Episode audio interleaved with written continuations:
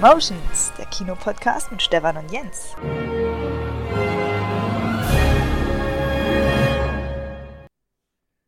Jens. Stefan. Jens, sag mal, du hast doch für alle Mitarbeiter Masken ausgegeben die letzten Wochen, oder? Immer wenn die zum mm, Dienst gekommen ja. sind. Ja. Und ja. du hast doch die Gäste, seit wir wieder aufhaben, auf die Maskenpflicht hingewiesen und die, die keine aufhatten, kamen nicht rein, richtig? Richtig, ja. Du hast äh, das äh, Gästeregistrierungsformular äh, regelmäßig da gehabt und dafür gesorgt, dass ähm, desinfizierte Stifte da sind und man nur reinkommt, wenn man registriert ist, korrekt? So wie die Regierung das wollte. Ja. Du und wir alle gemeinsam haben ein Wegeleitsystem geschaffen, das aufgrund der Größe unseres Kinos ähm, dafür sorgt, dass eigentlich, egal ob du ein Ticket kaufst, Online-Ticket hast oder sonst was, dir Essen kauft, immer der Abstand eingehalten werden kann, richtig? Richtig. Du hast selber überprüft, dass im Foyer, äh, im Saal, ähm, die Sitze nur so verkaufbar sind, dass immer mindestens zwei Plätze neben einem, rechts, links sowie vor einem und hinter einem verkauften Platz frei sind. Dass man, auch wenn es mal ein Hüsteln gibt oder so, keine Tröpfcheninfektion so weit kommt, korrekt? Ja, das gibt das System ja gar nicht anders her, korrekt. Genau, das haben wir ein, eingehalten. Und auch du selber ähm, sorgst in allen Belangen, wenn es um Lebensmittel geht, dafür, dass persönliche Schutzausrüstung getragen wird. Nicht nur Masken, sondern bis hin zu Haarnetzen und Handschuhen, korrekt? Korrekt. Alles, was mit ne Lebensmittelzubereitung zu tun hat, Handschuhe, genau. Auch beim Desinfizieren, genau. Und Richtig. der ähm, Online-Verkauf wurde stark gefördert, über 70 Prozent mittlerweile, sodass also auch vor Ort das ja, miteinander beraten, verkaufen und, und Geld aushändigen sehr stark reduziert ist, ne? Ja. Genau. Okay, genau. Dann, dann, dann kannst du jetzt dein Kino schließen. Jo, das war, das, das, war so ein kleiner Versuch, so ein Meme, das ähm, durchs Netz gegeistert ist, mal in Worte zu fassen. Im Prinzip, ja, das wird ein Podcast, der wird nicht ganz ohne Emotion auskommen, der wird nicht ganz so neutral bleiben wie sonst. Wir stehen jetzt in der Situation, dass wir eben seit 2. November wieder unser Haus, wie auch alle anderen Häuser und viele weiteren Branchen in Deutschland, gerade Dienstleistungsbranchen, Kunst- und Kulturbranchen wieder im Lockdown sind, Lockdown Light, also geschlossen sind. Darauf gehen wir heute natürlich mal genau ein. Wie sah es bis dahin aus und wie haben wir es dann umgesetzt und wie sind die Hoffnungen für danach? Aber hier wird heute auch ganz schwer unsere eigene Meinung mit reinkommen. Und äh, vielleicht nicht unbedingt so viel Neues dabei sein, weil das ja auch schon der Diskurs im Netz sehr stark davon geprägt ist. Aber vielleicht können wir das doch bieten und gerade eben auch die Einblicke dahingehend, ja, wie wir das persönlich wahrnehmen. Wir sitzen jetzt wieder zu Hause und wissen nicht, was wir machen sollen, beziehungsweise wir wissen das schon. Und ach, lass uns doch davon einfach mal anfangen. Ähm, hast du Hast du einen Plan für November? Hast du irgendwelche Projekte, mit denen du die Zeit füllst? Naja, ich habe mir überlegt, was ich alles so zu Hause mal machen könnte, was ich vor mir geschoben habe. Keller aufräumen, ähm, Arbeitszimmer renovieren und solche, solche Sachen halt. Ist das das, wo du jetzt gerade sitzt? Ja. Oh, kannst du da irgendwas wegen dem Hall machen, der also irgendwie vielleicht einen großen ja gut, Teppich hat man schon besprochen, geht nicht, aber vielleicht so Eier, noch. Eierschalen an die Wand. Nee, es ist schon besser geworden, auf jeden Fall. Also ich habe ja jetzt hier einen riesengroßen Schrank drin stehen. Ich habe schon umgeräumt, die Couch oh. steht anders. Oh. Ähm, ich wüsste wirklich nicht, wie ich es anders machen soll. Nee, dann ist gut. Ich merke es jetzt, wo du sagst. Ja, ist doch ein bisschen da. Hm. Ja, ich habe schon oft genug erwähnt, äh, ich warte nur auf die neuen Games, die rauskommen. Oh, mein Rechner ist auch fertig, läuft wie eine Eins. Deswegen diesmal nicht ganz so unvorbereitet, auch privater Natur. Und ja, du hast jetzt die ersten vier, fünf Tage des Lockdowns schon hinter dir, beziehungsweise wir beide. Mhm. Gibt es irgendwas aus der Zeit oder auch den Wochen davor, das dir hängen geblieben ist, von denen du völlig unabhängig von unserem Thema oder ja, Podcast, äh, einfach was du persönlich sagst, diesen, das muss ich den Leuten erzählen. Hm. Also abseits von unserem Thema, abseits von Film und, und Nee, nee, kann, und natürlich kann auch Film und Fernsehen. Ich meine, heute Thema ist ja die Schließung. Ähm, hast du irgendwas äh, erlebt oder gesehen, was wir jetzt so nicht auf dem äh, Papier hier auf, auf, dem, auf der Podcast-Vorbereitungsliste haben, was du vielleicht, ja, weiß nicht, vielleicht hast du einen Hund gesehen, eine Hunderasse, die du noch nie gesehen hast und sagst, bitte Leute, kauft euch diese Hunderasse, die ist so süß oder keine Ahnung, was man so im Alltag halt erlebt. Ja, gibt's nee, irgendwas? Da fällt mir jetzt, da, nee, da fällt mir jetzt nichts Großartiges ein, was da erwähnenswert wäre zumindest. Okay. Jo. Keine Highlights, naja. Ähm, Nee, Highlights eher nicht. Eher, eher so was Trauriges, aber da kommen wir bestimmt noch zu. kommen wir zu. Ein Idol unserer, ja, unserer Filmleidenschaft ähm, ist von uns gegangen im Alter von 90 Jahren, Sean Connery. Jetzt hast du es äh, so weit gebracht, jetzt ziehen wir es auch durch, genau. Ein kleiner Nachruf auf Aber ansonsten, Sean Connery. Lass es den einfach ganz am Anfang stellen. Er ist 90 Jahre alt geworden. Ja. Ein sehr, sehr reiches, erfülltes Leben. Ähm, ich habe mal so ein paar Fakten.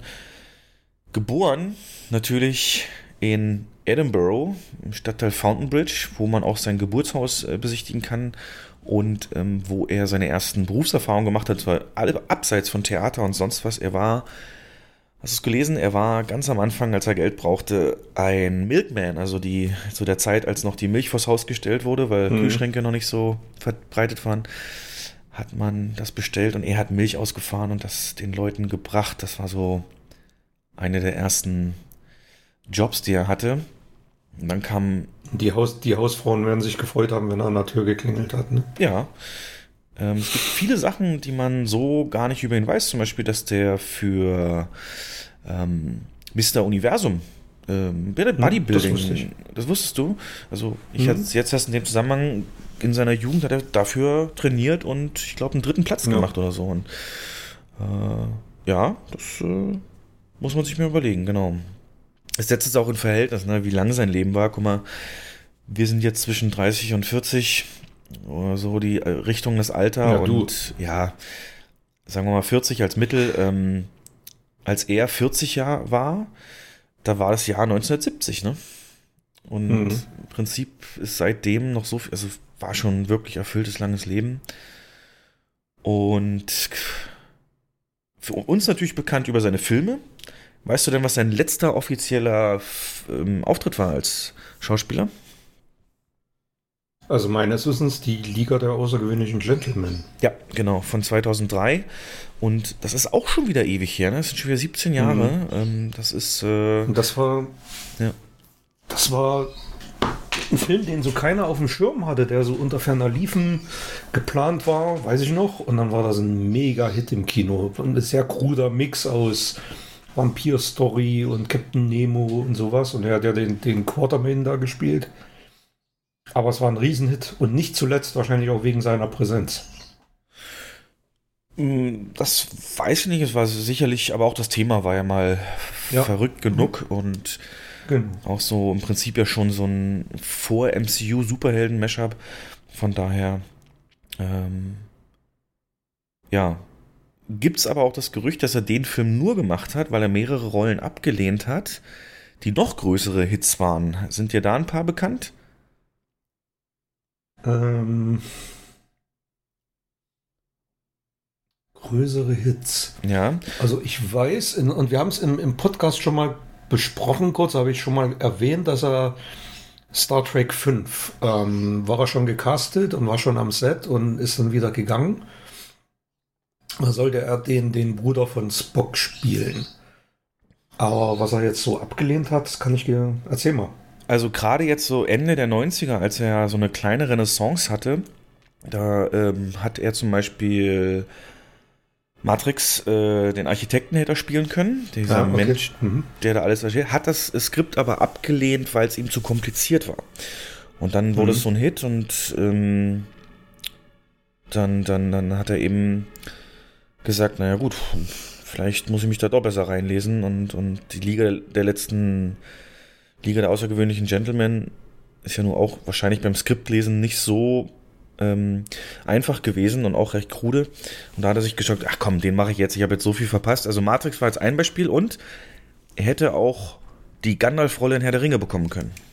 Die ja dann Scheiße, ja gut. Das habe ich schon mal gelesen, das stimmt. an äh, Mhm. Ian McKellen gegangen ist. Genau. Hätte auch gut gepasst, ne, oder? Hätte sehr gut gepasst. Ne, der hat ja, ich, der hat ja schon die Haare hier in The Rock am Anfang im Knast hat er die ja schon so und dann noch gemacht. Also er strahlt halt so eine Grazie aus, so eine, so eine Erhabenheit, so, eine, so ein Stil, der passt da zu so einer Zaubererrolle sehr, sehr gut. Was sind denn die Filme, die dich ähm, am meisten mit ihm verbinden? Ne, ich würde mal tippen Bond, ja. Aber äh, gibt es da so ein oder zwei Filme, wo du, wo du sagst, die haben durch ihn erst die Qualität erreicht? Also fangen wir mal mit Bond an. Da hat, ähm, also da habe ich ja ihn überhaupt erst kennengelernt. Als, als Kind, Jugendlicher habe ich zum ersten Mal einen Bond-Film im Fernsehen gesehen. In der DDR liefen die natürlich nicht im Kino. Und das war Liebesgrüße aus Moskau. Und da ist man so das erste Mal bewusst mit Sean Connery in Verbindung gekommen. Man hat ihn vorher schon ein, zwei Mal in anderen Rollen gesehen. Ähm, dann hat ihn daraufhin Hitchcock gecastet für Marnie eine komplett andere Rolle. Und ähm, kurz drauf hat er dann im Prinzip seine, seine ikonischsten Bond-Film gedreht, Goldfinger. Das ist für mich immer noch der beste und da ist er auch, das ist wie so ein Archetyp. Ähm, Finde ich auch seine, ja, wenn man alle Bond-Auftritte sich anschaut, auch die, der, auch der, der am besten gelungen ist, hat sich ja dann Ende der 60er, Anfang der 70er wollte er sich ja von seinem Bond-Image stark lösen und anspruchsvollere Filme drehen, was ihm mehr oder minder gelungen ist und was gab's denn da? Ich habe jetzt irgendwie komplett nach Bond so eine Lücke in meinem Film hm, wissen. Da gab's ein paar. Der geht erst wieder los ja. für mich mit mit die Unbestechlichen. Was waren dazwischen? Polit-Thriller, der Anderson-Clan oder Fantasy-Filme, Sardos, das waren alles keine großen Kassenhits, das waren aber Filme, die, die er ausgewählt hat, um, um, um, den, den Bond um das Bond-Image loszuwerden. Und das haftete ihm aber eigentlich bis zuletzt an. Ähm, dann hat er 1983 nochmal den Bond gegeben, nicht, also kein offizieller Bond-Film, äh, sag niemals nie. Und das hat dann so zu so einem Comeback geführt. Und dann ging es eigentlich steil bergauf, Mitte, Ende der 80er Jahre. Dann kam ähm, die Unbestechlichen, wo er einen Oscar dafür bekommen hat. Und dann wahrscheinlich dein größtes Highlight, Jagd auf Rote Oktober, Ende der 80er. Ja, das ist. Ja. Ja, genau, hast du recht. Und davor muss man noch einschieben, Name der Rose. Grandiose, also wirklich eine grandiose Rolle hat er da gespielt.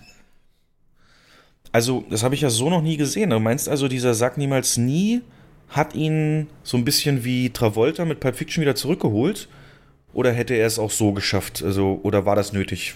Also passt zeitlich gut rein. Ja. Er hat das ja, er wollte das ja nicht mehr machen. Er hat, deswegen heißt der Film ja auch Never Say Never. Mhm. Das ist so ein bisschen ironisch und er blinzelt dann am Ende auch in die Kamera. und dann kam das Lied Never, Never Say Never. Ähm, aber es hat ihm also er hat das, er hat die Rolle angenommen, weil sie ihm eine wahnsinnige, damal, für damalige Verhältnisse wahnsinnige Summe angeboten haben. Und die Rechte an dem Bond-Film hatte ja ein äh, Ex-Co-Produzent, das ist ja eigentlich ein Remake von Feuerball gewesen. Und das aber führte meines Erachtens dazu, dass er in den 80ern wieder so, so einen extremen Aufwind hatte. Also da hatten Produzenten, Filmemacher, Regisseure den, den wieder auf dem Schirm. Mhm. Denke ich mal. Oh, diese ganzen mittleren Filme, die würde ich mir. Also die kannst du empfehlen? Die 70er, ich 80er? Letztens, ja, ich habe letztens Anderson Clan geguckt. Hm. Ist jetzt kein klassischer Actionfilm, ist so, so ein Heist-Movie. Ja, es ist eher Durchschnittsware. Sardos kenne ich, habe ich aber schon ewig nicht mehr gesehen. Das ist ein sehr kruder Fantasy-Film. Da siehst du ihm so, so freien Oberkörper mit, mit so einem Lederoutfit und da zeigt er schon Glatze, 1974 glaube ich, oder 73. Also da hat er schon Mut zur, ja, die, diesen Mut haben ja nicht alle Schauspieler gehabt, da äh, zu zeigen, hier, ich verliere meine Haare. Wo hat er noch mitgemacht? Diverse Kriegsfilme. Aber kein Must-See dabei, wo du sagst, äh, das ist P. Connery, das ist eher. Ich kann ja mal, kann ja mal kurz in die Filmografie reinschauen. Mal gucken, ob ich die irgendwie. Also, wenn wir hier in die 70er schauen. Mord im Orient Express. Dann Die Uhr läuft ab. Das ist so ein, so ein typischer ähm, Terroristenkatastrophenfilm. Dann Der Wind und der Löwe, auch sehr gut, auch sehr schön. Da hat er den, so, so einen Berberfürsten gespielt. Robin und Marion, da hat er den gealterten Robin Hood gespielt, 1976. Dann, wie gesagt, Kriegsfilme, Brücke von Arnheim, dann der große Eisenbahnraum, auch ein sehr, sehr bekannter Film, Meteor, so, so ein Vorreiter von Deep Impact. Mhm. Ja, also hat wirklich sehr breit gefächerte Rollenauswahl da ähm, gehabt und hat, das war wirklich der Versuch, vom Bond wegzukommen. Ich komme gerade, ob irgendwas und, davon auf Netflix ist. Ja. Nee, nur die Liga. nur die Liga, ne? Ja, ja gut, nach Bond kam dann Highlander, ne? Das war dann der, der nächste große Hit, Highlander, Name der Rose, Presidio. Und dann natürlich die beiden großen Filme Indiana Jones äh, Teil 3 und Jagd auf Rot Oktober. Ende der 80er, Anfang der 90er. Ja, da werden ihn die meisten auch herkennen oder außerhalb genau. von Bond mit ihm Kontakt gehabt haben. Ich muss ja leider gestehen, dass ich noch keinen Bond mit ihm komplett durchgeguckt habe. Ähm, aber mir ist schon klar, dass er da diesen, diesen Impact hinterlassen hat und sich äh, ja. die folgenden Darsteller da auch orientiert dran haben. Und ist ganz interessant, ne? Es ist so ein bisschen auch die, ähm, dieser Weg dann jetzt, äh, wie es hier so die Robert Pattinsons und Daniel Radcliffes machen, nach ihren großen Erfolgen dann erstmal experimentelle Filme oder was anderes machen, um von diesem Image wegzukommen, ist eine ganz äh, legitime Strategie und es hat ihm ja auch nicht geschadet, konnte sich ein bisschen austoben. Und wie gesagt, ich finde Ende der 80er, 90er rein, da hatte er seine, seine große Renaissance und natürlich gerade auch in dieses 90er Blockbuster-Kino, wie er damit reingekommen ist. Das ähm, ja, absolut. Natürlich ein toller Verlauf. Für mich ganz klar Roter Oktober und The Rock. Zusammen mit mhm. Verlockende Falle, das ist ja so, ja, dieses Jahrzehnt auch und einfach alles, alles sympathische Rollen. Wiege der Sonne habe ich noch, wo er auch immer diesen, diesen weisen mhm. Mentor und so weiter spielt. Ähm, aber auch tough und, und King clever. Arthur hat er auch schon gespielt. King Arthur und hat, hat er nicht nochmal später auch einen Robin Hood gemacht? Robin Hood hat er gemacht. Ähm, er ja, hat er ihn zweimal gespielt, ne? einmal da gealtert und einmal. Nee, nee, nee, nee. Der hat, der hat in, in Robin Hood mit ähm, von 1991 hat er den Richard Löwenherz dann am Ende gespielt. Ganz kurze Rolle bloß. Genau. König Richard, ja. Ja. Und ich meine, der wurde zu Zeiten von Jagd auf Rot Oktober und Indiana Jones wurde er zum Sexiest Man Alive gewählt. Mhm. Ne? Da war er schon so um die 60 rum. Ja. Ja, ja. Sehr witzig ist ja auch bei Indiana Jones, der Harrison Ford, der seinen Sohn spielt, war da zu dem Zeitpunkt gerade mal, was heißt zu dem Zeitpunkt, zu jedem Zeitpunkt 13 oder 14 Jahre jünger als Sean Connery. Sieht man aber kaum. Also ich meine, ist trotzdem glaubhaft dargestellt. Ganz interessanter Fakt ist, dass 97 bereits seine Synchronstimme verstorben ist in Deutschland und er hat danach. Der, der Gerd Günther Hoffmann, ne? Genau. Der hat ihn ja seit den 60ern synchronisiert. Ich habe es jetzt leider nicht vor Kopf, weil The Rock war jetzt auch 96, da war er das wahrscheinlich noch und ähm da hat er, da hat er noch nicht gehabt. Äh, da hat er schon nicht mehr gehabt. Ach, das war schon nicht mehr? Ja, nee. Das heißt, The Rock hat er schon eine andere Stimme gehabt. Aber es ist mir nie aufgefallen, ne, zwischen Roter Oktober und The Rock. Doch, doch. Hm. Muss ich mal drauf achten. Das ist ja auch die, der, der Hoffmann, das ist ja auch, also das war einer der bekanntesten Synchronsprecher, der hat ja auch William Shatner, Captain Kirk und so. Das war alles dieselbe Synchronstimme wie Sean Connery. Mhm. Ja. Ähm,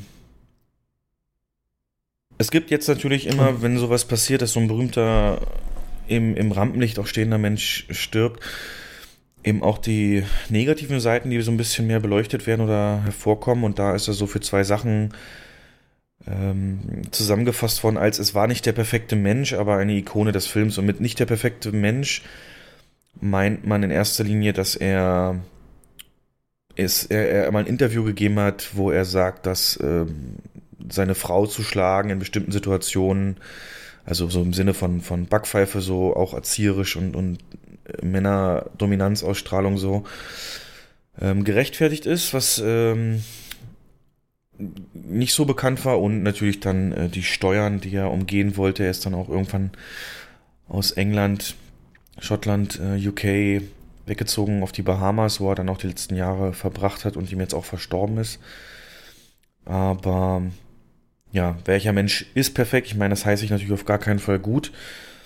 Letzten Endes äh, ist es hier so ein Problem dann, wenn überhaupt, dann auch so wie mit Tom Cruise, wo man sagen kann, seine Scientology-Einstellungen kann man beim Gucken des Films auch voneinander trennen. Also mir geht das so, ich kann das trennen und würde deswegen wahrscheinlich keinen Cruise-Film ähm, boykottieren oder so. Von daher. Aber der ist ja nie, aber Connery ist ja nie handgreiflich oder in irgendeiner Form. Ähm, also da gab es nie irgendeine Schlagzeile. Also Na, er ist ja nicht. sehr lange verheiratet, seit 75. Ja. Von der Frau ja. hat man das nicht gehört, aber von seiner Frau davor, beziehungsweise seinem, okay. seiner Freundin davor, die hat das äh, dann irgendwann mal gesagt, dass er da ab und zu handgreiflich wurde. Aber natürlich nie so, dass es ausgeartet ist. Trotzdem keine Rechtfertigung. Andere Trivia habe ich mal rausgesucht, weil du es eben ansprachst, der Haarverlust, den, der setzte bei ihm schon mit 17 ein. Also eigentlich ist er so schon mit mhm. der Volljährigkeit auch immer mit Toupets rumgelaufen. Ähm, er hat zwei Tattoos auf seinem Arm. Einmal steht da drauf Mom and Dad und einmal Scotland Forever, denn er war ein Unabhängigkeitsverfechter. Er wollte immer schon, dass Schottland unabhängig wird vom, von England. Und das ist ja gerade auch wieder ein aktuelles Thema und äh, in Zeiten eben Brexit und so weiter wieder akuter mhm. geworden. Da war aber lebenslang Verfechter, wie gesagt.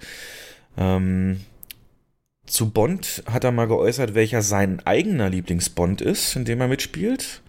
Und das ist nicht dein Lieblingsfilm. Sein Lieblingsbond ist Liebesgrüße aus Moskau. Habe ich mir fast gedacht. Warum? Weil das weil der Film wahrscheinlich den, den Ian Fleming-Roman am nächsten kommt und so ein so, so ein archetypischer Agenten-Thriller ist. Und danach wurden die Bond-Filme lauter, schneller, fantastischer, gingen in Weltraum, waren so, so Comic-Striphaft. Und das mhm. hat ihm ja gar nicht gefallen. Deswegen wollte er von der Rolle auch weg. Du siehst auch in den zwei letzten Bond-Filmen, vor allem Diamantenfieber, dass er keine Böcke mehr auf die Rolle hat. Das siehst du in jeder Einstellung. Echt? Es ist so, ja, das sind alles gute Filme, aber vergleich mal Liebesgrüße aus Moskau und Goldfinger und Diamantenfieber oder den, den, ähm, man lebt nur zweimal. Da siehst du, wie lustlos er so, so, so Action-Szenen macht und also er reißt den im Prinzip so, seine, seine Drehtage hat er da wahrscheinlich so runtergerissen. Mhm. Hat aber immer noch ausgereicht, um einen guten Bond-Film draus zu machen. Aber er hatte keine Böcke mehr drauf. Das war, wie so oft, das Geld, was gelockt hat. Das ja. ist wie Daniel Craig, der ja, hat auch keine sagen, auf Bond. Ja. Hört sich eins zu eins so an und das, was du gerade beschrieben ja. hast, würde ich bei Spectre so unterschreiben. Da hat, äh, mhm. habe ich ausgeführt gehabt, dass er bei jeder Szene irgendwie lustlos war, ja. Genau, und Craig versucht ja das Gleiche, ne? Guck, guck mal, Knives Out und so, der versucht ja auch von diesem Image wegzukommen. Stimmt, naja, da ist er natürlich jetzt ausgerechnet auch ein Detektiv. Ähm, ja, Ermittler. Aber, aber kein Actionheld. Nein, also das kein. Ja. ja. Ja. dem geht das wahrscheinlich auch ein bisschen wie, wie Connery. Ich meine, nennen wir mal Filme von Craig zwischen den Bonds. Außer jetzt Knives Out. Es gab da einen, den hatte ich geguckt, das war so ein Heist-Movie. Aber habe ich schon, selbst den Titel habe ich jetzt schon wieder vergessen. Mhm, Und ja, von daher, ja. Und ein interessanter Fakt noch, er hat mal in einem Interview gesagt, äh, zu den Dreharbeiten von Sag niemals nie, dass er eben so Nahkampf, äh, so ähm, Kampfsportunterricht äh, genommen hat und hat dabei aber seinen Trainer so dermaßen wütend gemacht, dass er ihm äh, das Handgelenk gebrochen hat, also der Trainer. Und Connery hat das, ähm, hat das eine Weile auch ertragen und hat immer nur, also es hat ihm nicht wirklich wehgetan, dass es immer nur ein kleiner Schmerz war und äh, hat jahrelang mit so einem gebrochenen Gelenk dann gearbeitet. Aber das Interessante hier ist, dass dieser Trainer, der ihn da die Unterrichtsstunden für Nahkampf äh, gegeben hat, Steven Seagal war. also Steven Seagal hat Sean Connerys Handgelenk gebrochen. Ja, das ja. macht er ja gern, ne? Oh je, das ist auch ein eigenes Thema. Also in Filmen zumindest. Ja. Naja. Rest in Peace. Na, ja, genau. Also 90 Jahre, das ist natürlich ein wunderschönes Alter. Also wer wird schon 90? Er hat ein erfülltes Leben gehabt. Und man hat ihn ja in, in den letzten Jahren immer mal wieder auf irgendwelchen Pferderennbahnen oder so gesehen. Mhm. hat sich sonst komplett aus der Öffentlichkeit zurückgezogen, hat die, die Rolle des Indiana Jones Vaters im vierten Teil auch abgelehnt gehabt. Und hat dann noch eine Grußbotschaft an die Fans wohl gegeben, meine ich. Meine ich mich zu erinnern. Jo, das waren so seine letzten öffentlichen Auftritte. Er hat's bereichert, das Kino. Und Ja. Äh, genau. Wir werden. Es gab äh, in irgendeinem Land, das keinen Lockdown hatte, hat auch ein Kino äh, seine Filme dann als Revival ins Programm genommen. So ein, so ein Marathon hier, Roter Oktober und Bond und alles mögliche. Nee, Mhm. Bond glaube ich nicht, aber viele Filme dann von ihm nochmal gezeigt. Und so bleibt er eben auch immer, praktisch erhalten durch diese Filme. Mm, Haben ja hier einige Fernsehsender gemacht, was ich sehr gut fand. Wird nicht immer gemacht, bei Connery war es so. Oben links eingeblendet, danke Sir John und ähm, na, das fand ich richtig gut. Gut, das kann natürlich auf gar keinen Fall mithalten mit dem, was Pro7 letzten Sonntag abgezogen hat. Äh, vielleicht hast du da ja mal durchgeseppt. Ähm, ich glaube, es war Sonntag, bin mir nicht sicher. Da war auch oben links ein Logo und das war der Transformers Day. Die haben von früh bis Abend letzten Sonntag ähm, Transformers gezeigt, ja. Ja, aber du hast doch nicht ernsthaft dir auf Pro 7 nachmittags und Transformers angeguckt. Die sind doch bestimmt mit Sicherheit geschnitten bis, bis, bis zur Unkenntlichkeit. Ach, die sind doch auch nur ab 12. Aber, ähm, naja, ab 12 darf nachmittags nicht laufen. echt? Ungeschnitten. Nee, erst ab 20 Uhr. Nee, ich habe es natürlich nicht angeguckt. Das war dann abends bei der Freundin und mal reingeseppt und da lief gerade Bumblebee. Ich glaube, das war so, das sollte auf die Erstausstrahlung von Bumblebee hin, hinlaufen, der Tag. Ja, genau. Hm. Und das war in dem, äh, muss überlegen, der hat jetzt schon Free-TV-Premiere, ne? Wir können uns noch lebhaft dran erinnern, Ja. wir, ja. Und danach dann noch ähm, den letzten der aktuellen und der, der, der Michael Bay-Reihe.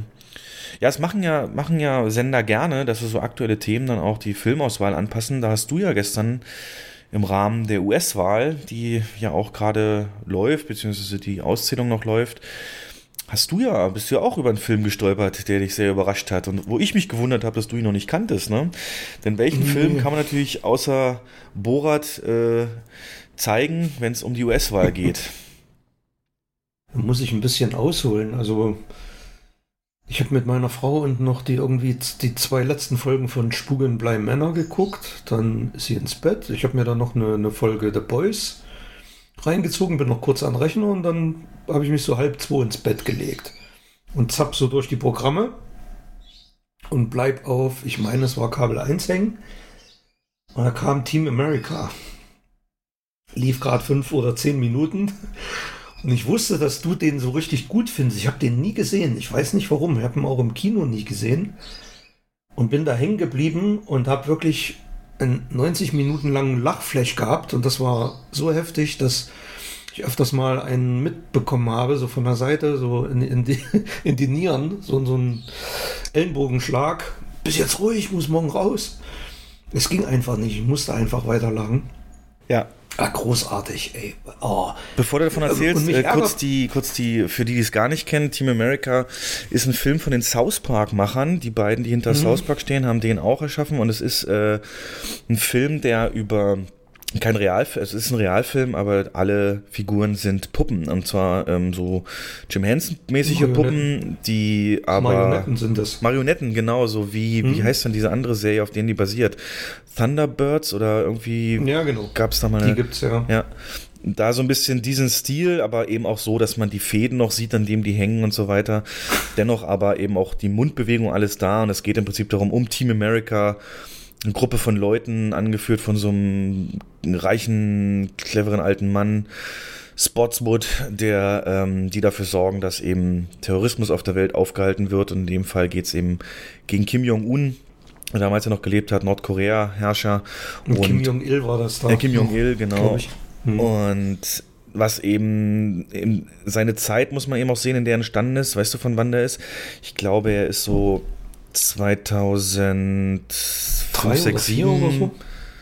So früh glaube ich fast nicht, aber so in die Richtung könnte es gehen. Ich recherchiere das auch mal gerade, weil es doch ziemlich wichtig ist für die Einordnung. 2004. Ja. Und genau, das heißt, alles, was so 2004 Themen in der Gesellschaft war, wie eben Nordkorea, ähm, Anschläge, gerade natürlich drei Jahre nach 9-11 ganz viel der arabische, der die islamische Terrorismus, äh, Anschläge, die geplant werden, das wird sehr stark auch äh, mit drauf genommen, aber eben alles auf den South Park Humor. Also wer so Family Guy Humor, South Park Humor liebt, mag, wird hier einfach sich wegschmeißen. Also die Witze funktionieren manchmal einfach, weil es Wortwitze sind, die bildlich umgesetzt werden, bis hin zu, dass sie damit spielen mit Erwartungen, was man aus Filmen kennt und aber natürlich auch völlig übertrieben dann eben. Und das ist eben so ein bisschen die Message, wenn Amerika irgendwie Sicherheit und Demokratie bringen will, dann wird dabei alles zerstört und da gehen eben auch Sachen wie die Pyramiden zu Bruch und ähm, in Gizeh Unabhängig davon, ja, wie hat er dir gefallen? Du hast gesagt, du hast stark gelacht. Welches Humorzentrum hat er denn angesprochen bei dir? Den Fäkalhumor, den, den, den politischen Humor? Was war das bei dir? 100 Prozent Landung mein, in mein Humorzentrum. Das ist, das ist der Film, den, also das war das Filmerlebnis oder Seherlebnis, was ich mir gewünscht hätte von dem, äh, wann war das? Vor, voriges Jahr, vor zwei Jahren, wo wir diesen Muppet-Film gesehen haben. Ich komme jetzt nicht auf den Namen ja, im Kino. Mit Melissa weißt McCarthy. Noch? Ja, genau. Äh, ich weiß. Komm, ich komme jetzt nicht auf den Namen. Vergessen das war so eine jedes Mal. Enttäuschung. Hm. Hatte ich auch gehofft. Also war ja, und der Film hat null Längen. Der hangelt sich von einem sitzenden Gag zum nächsten und vor allem diese Bildsprache und oh, also großartig, wirklich großartig. Und so viele Hinweise und auf, auf andere Filme. Der kommt da verkleidet als Terrorist in so eine Bar rein und dann spielt hinten so eine Band das, das, das Thema aus ähm, Episode 4, Star Wars Episode 4, also ein bisschen abgewandelt, ne, wegen rechtlichen Problemen wahrscheinlich. Mhm. Aber man erkennt es als Fan natürlich exakt und schwenkt die Kamera so rum und dann siehst du die Gestalten an den Tischen sitzen, genau, genau bei Star Wars. Genau, er soll nämlich, er soll nämlich undercover, soll er ähm, also es wird einer rekrutiert, der Gary, glaube ich, heißt er, der dann ja, den genau. Broadway-Schauspieler ist, ähm, der dann ja sie, äh, in, in, so einem Terroristendorf, Nest, Bar, Kneipe sich da in, ähm, rausfinden soll, wo der nächste Anschlag stattfinden soll auf die USA, der natürlich dann neunte, elfte Mal 1000 wird, so beschreiben sie es dann. Und dann wird er dafür auch umoperiert und dass sie ihn nicht erkennen, voll aufwendig, so im Körper des Feindes mäßig gemacht. Und dann guckt er sich hinterher an und das Ergebnis ist nicht so, wie man es nach so, einem, so einer Montage so erwartet hätte. Ja. Aber es ist halt dann auch wieder typisch genau die Szene, ne? Dann wird, verschwindet er auch irgendwie und dann kommt da seine Freundin rein. Gary? Alle gucken ihn an und sie holzt erstmal alle weg mit ihren mit den MGs. Alles tot. Gary? Weil nichts anderes zählt. Also dieses typische ja, ja, ja, ja. Aber alles ist toll. Es gibt zum Beispiel auch Michael Bay wird sehr stark auf die Schippe genommen. Ähm, mhm. Es gibt ein Lied, wo er mit dem Motorrad ähm, fährt, der Gary so ein bisschen unsicher ist über den Einsatz. Und dann kommt ein Lied Michael Bay. Ja, genau. Das, und, ja. und Ben Affleck und wird alles auf die Schippe genommen. Fantastisch, ja. Wirklich, wirklich fantastisch. Das ist natürlich auch ähm, wo ich mich gefragt habe, es kommen viele Hollywood-Stars drin vor, also in Puppenform, in Marionettenform, die du aber sofort erkennst. Also es ist wirklich sehr gut gemacht und die haben in der deutschen Fassung auch alle ihre originalen Synchronsprecher, also angefangen von Samuel L. Jackson über Sean Penn, Danny Glover, äh, Tim Robbins. George Clooney hat auch seinen Sprecher und mich würde mal interessieren, ob das im Original genauso ist. Ob da auch die Stars, die sich selber synchronisiert haben, und ob das mit Einverständnis der Stars geschehen ist, weißt du da was? Ich habe hier gerade offen die, die Castliste und da sprechen tatsächlich die beiden South Park-Typen, Typen, all die Schauspieler. Ah, okay. Hm. Ähm, die können Also dann wahrscheinlich eher nicht. Nee. Ja. Nee, hier nicht. Hier in Deutschland, das, das gibt dem Film aber was, ne? Und ursprünglich, ja. das bekannteste aus diesem Film, was irgendwie ganz lange auch popkulturell so und im Alltag bei mir so Witze waren, ist halt es kommt auch Matt Damon vor, aber immer wenn der was sagen soll, äh, dann spricht er keinen Satz, sondern sagt nur Matt Damon, wo er dann so ein bisschen auf doof gemacht wird.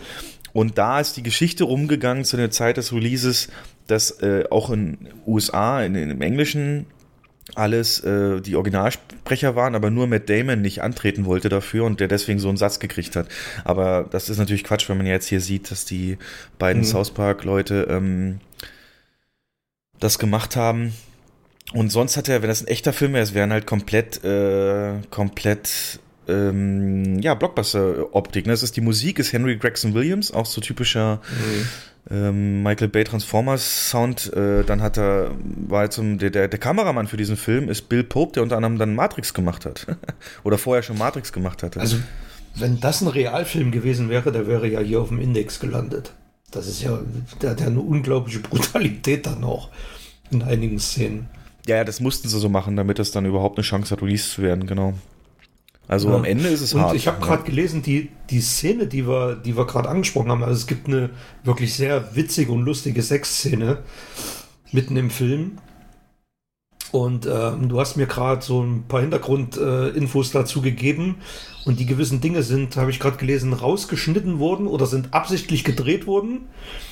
In dem Wissen, dass die dann geschnitten werden müssen, wenn der Film bei der MPAA zur Prüfung vorgelegt wird, um dann die Wunschfassung ins Kino bringen zu können. Das wird ja in den Staaten ganz oft gemacht, dass absichtlich brutal, äh, brutale Szenen gedreht werden, die man dann rausschneidet. Ach so, damit dieses Extreme, die die Zensoren, Ja. also die die Prüfer ablenkt sozusagen und die dann Richtig, das andere man gar dreht nicht. absichtlich, äh, absichtlich äh, Gewaltspitzen, die man gar nicht vorhatte zu drehen, äh, von denen man dann sich sowieso trennen will oder trennen wollte oder ja, um den Rest dann durchzubekommen. Aber alles in allem, also wer den Film nicht, also ich ärgere mich jetzt, dass ich den nicht eher gesehen habe. Ich bringe dir nochmal mit, auch mit den ganzen Extras ist das ganz interessant und Ah, ja, diese Witze dann, ey, ich musste mehrfach so lachen. Ähm, der, der eine Typ, der hasst doch Schauspieler. Ah, ich hasse Schauspieler, ne? Du dreckiger Motherfucker und so. Und ähm, dann ist es ja so, als er dann sich öffnet und sagt, woran das liegt. Ja, es war, ich war gerade zwölf Jahre alt und mein Bruder äh, hatte Blaubeeren in der Hosentasche und wir waren im Zoo. Und dann ist er vom Zaun gefallen und dann kam Gorilla. Das ist, so verrückt alles. Aber tatsächlich, meine Lieblingsszene, ich meine, die meisten werden ihn kennen und wenn nicht, deutet das auch nicht. Meine Lieblingsszene, wo ich Tränen gelacht habe, äh, wo ich beim ersten zweimal gucken nicht aufhören konnte für fünf Minuten, äh, weil ich das so abstrakt fand, war, ähm, als er dann auf die schwere Mission geht und die auch möglicherweise sein Leben kosten kann, als dann nämlich die dass das Hauptquartier gestürmt wird und alles ganz, ganz düster aussieht und die letzte Mission praktisch der Einsatz unter der Einsatz des Lebens erfolgen muss, damit das alles gut geht, sagt so der, der Leiter der ganzen Operation so ein bisschen zu Gary, also den sie rekrutiert haben, das kann eventuell dein Leben kosten. Und wenn das vor, vor- vorbei sein scheint, äh, vor- vorbei zu sein scheint, nimm das hier mit. Das hier wirst du brauchen. Und jeder denkt sich dann so, natürlich eine, so eine Selbstmordkapsel und so, und dann liegt da halt ein Vorschlaghammer. und dann küsst natürlich sofort das Bild im Kopf. Stell dir mal Tenet die Anfangsszene vor.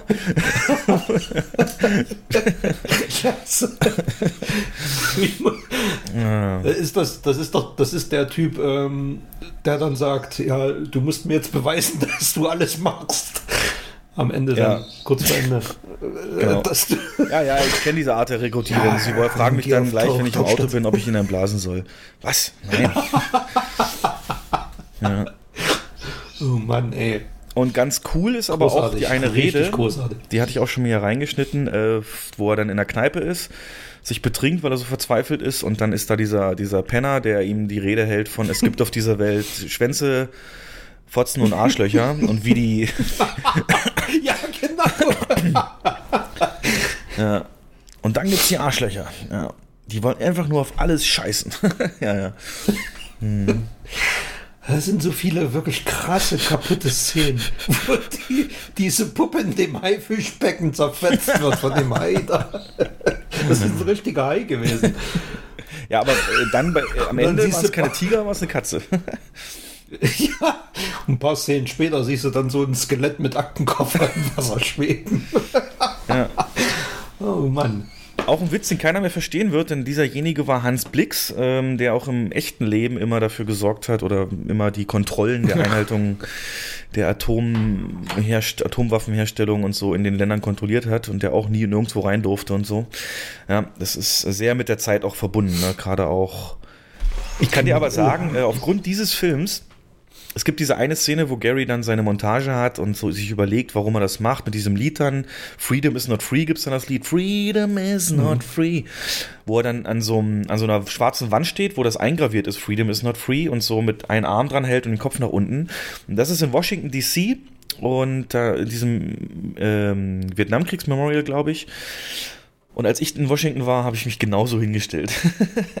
Schicke ich dir mal das Foto. Ja, allein, ich kann das nur noch damit verbinden, ja. Äh, ich bringe dir die nochmal mit. Wo an, den, an den verschiedenen, wo, an den, wo er sich so anlehnt an die verschiedenen ähm, Denkmäler. Monumente da. Ja, genau. Ja.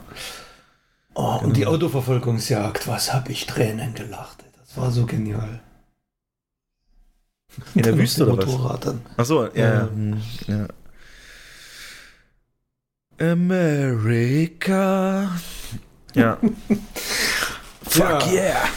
Nee, der ist, äh, der ist auf jeden Fall Pflichtprogramm. Wenn ihr sowas wie Borat, South Park, Family Guy, so die Richtung mögt, dann ähm, guckt euch den auf jeden Fall an. Ich bring dir auch noch mal mit, dass du den Anfang noch mal gucken kannst. Ja, genau. Stimmt, du hast Borat hast gesehen, den zweiten, ähm, ne? Ja, habe ich, hab ich gesehen, ja. Ja, passt ja gerade gut rein. Ähm, erzähl mal. Mm, also ich finde, der hatte einen sehr starken Anfang und ein sehr starkes Ende und dazwischen war aber viel, wie soll ich sagen, also man hat, den, man hat versucht, den Film so auf Länge zu bringen mit Szenen, die teilweise zwar lustig waren, aber wo man so da gesessen hat, ein bisschen gegrinst, aber so, so der, der, der richtige Funken wie beim ersten ist bei mir nicht übergesprungen. ich hatte so den Eindruck, dass hm? Den ersten, wie hast du also den denn, also den, den, den hast du gefeiert auch und, und als richtig gut befunden? Ja, das, ja klar, das war dann, das war ja auch was, was nagelt, das war was absolut Neues. Sowas gab es noch nie, dass jemand so solche Grenzen überschritten hat. Und das ist wahrscheinlich auch genau das Problem des zweiten Teils. Man kennt den erstmal, weiß, was, man, was einen erwartet. Man hat eine viel höhere Erwartungshaltung als, ähm, als damals.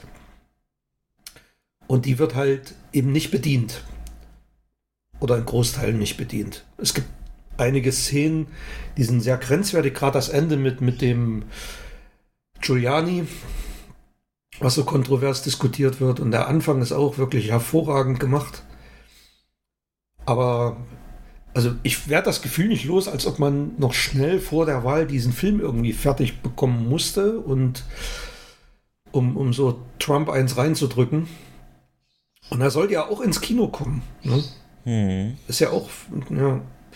Dann, dann gab es so, so einen Wiederwettstreit und äh, Sacha Baron Cohen wollte den, also ihm ist es zu verdanken, dass der Film nicht ins Premium äh, VOD gegangen ist, sondern zumindest bei Amazon frei verfügbar war. Ja. Ähm, ja, das ist auch das, was ich so höre. Ich habe den jetzt noch nicht geguckt, weil ich kein Amazon habe, aber die ähm, Durchschnittswertung, die man so liest, ist so 5,5 von 10. Äh, ich glaube, das passt mhm. so mit dem, was du erzählst. Mit, ja. Ja. Mhm. Und generell ist der Film nicht nur, also der sollte natürlich ähm, zu den Wahlen dann rauskommen, aber er wurde auch vom Virus überrascht. Also es soll wohl vor dem Virus alles losgegangen sein schon, die Dreharbeiten, und dann kam der Virus halt dazu. Mhm. Was ich mhm. nur höre, ist, dass er eben im Gegensatz zum ersten diesmal doch sehr stark eine eigene Agenda verfolgt, nämlich dieses Anti- Republikaner, Anti-Rechts mhm. und so. Und, und der erste war ja mehr so ein breites Bild der Gesellschaft, wie die USA gerade funktionieren. Und hier war das ganz klar so eine Agenda in die Richtung, die wollen wir jetzt nicht gut dastehen lassen und das hauen wir den Leuten jetzt auch ums Ohr. Und man ist sich auch nicht sicher, ob alles wirklich so Mockumentary-mäßig gefilmt wurde. Also ob das gestaged war, vieles, das ist man sich nicht sicher. Einiges. Das ist, also ich habe jetzt einen Artikel gelesen, da wird aufgelistet, welche Szenen, ich will jetzt nicht sagen gefaked, aber bei welchen Szenen die ähm, anderen eingeweiht waren oder zumindest wussten, dass da irgendwas gedreht wird. Das weiß ich auch, dass sie haben denen gesagt, wir drehen hier eine ja. Doku. Ähm, Richtig, ja. Aber soll, soll durchaus auch Sachen geben, die komplett geskriptet sind. Und das für das Konzept ja ad absurdum so ein bisschen ja. Also man, man merkt dem Film ja an, also der Film hat ja eine, eine Handlung.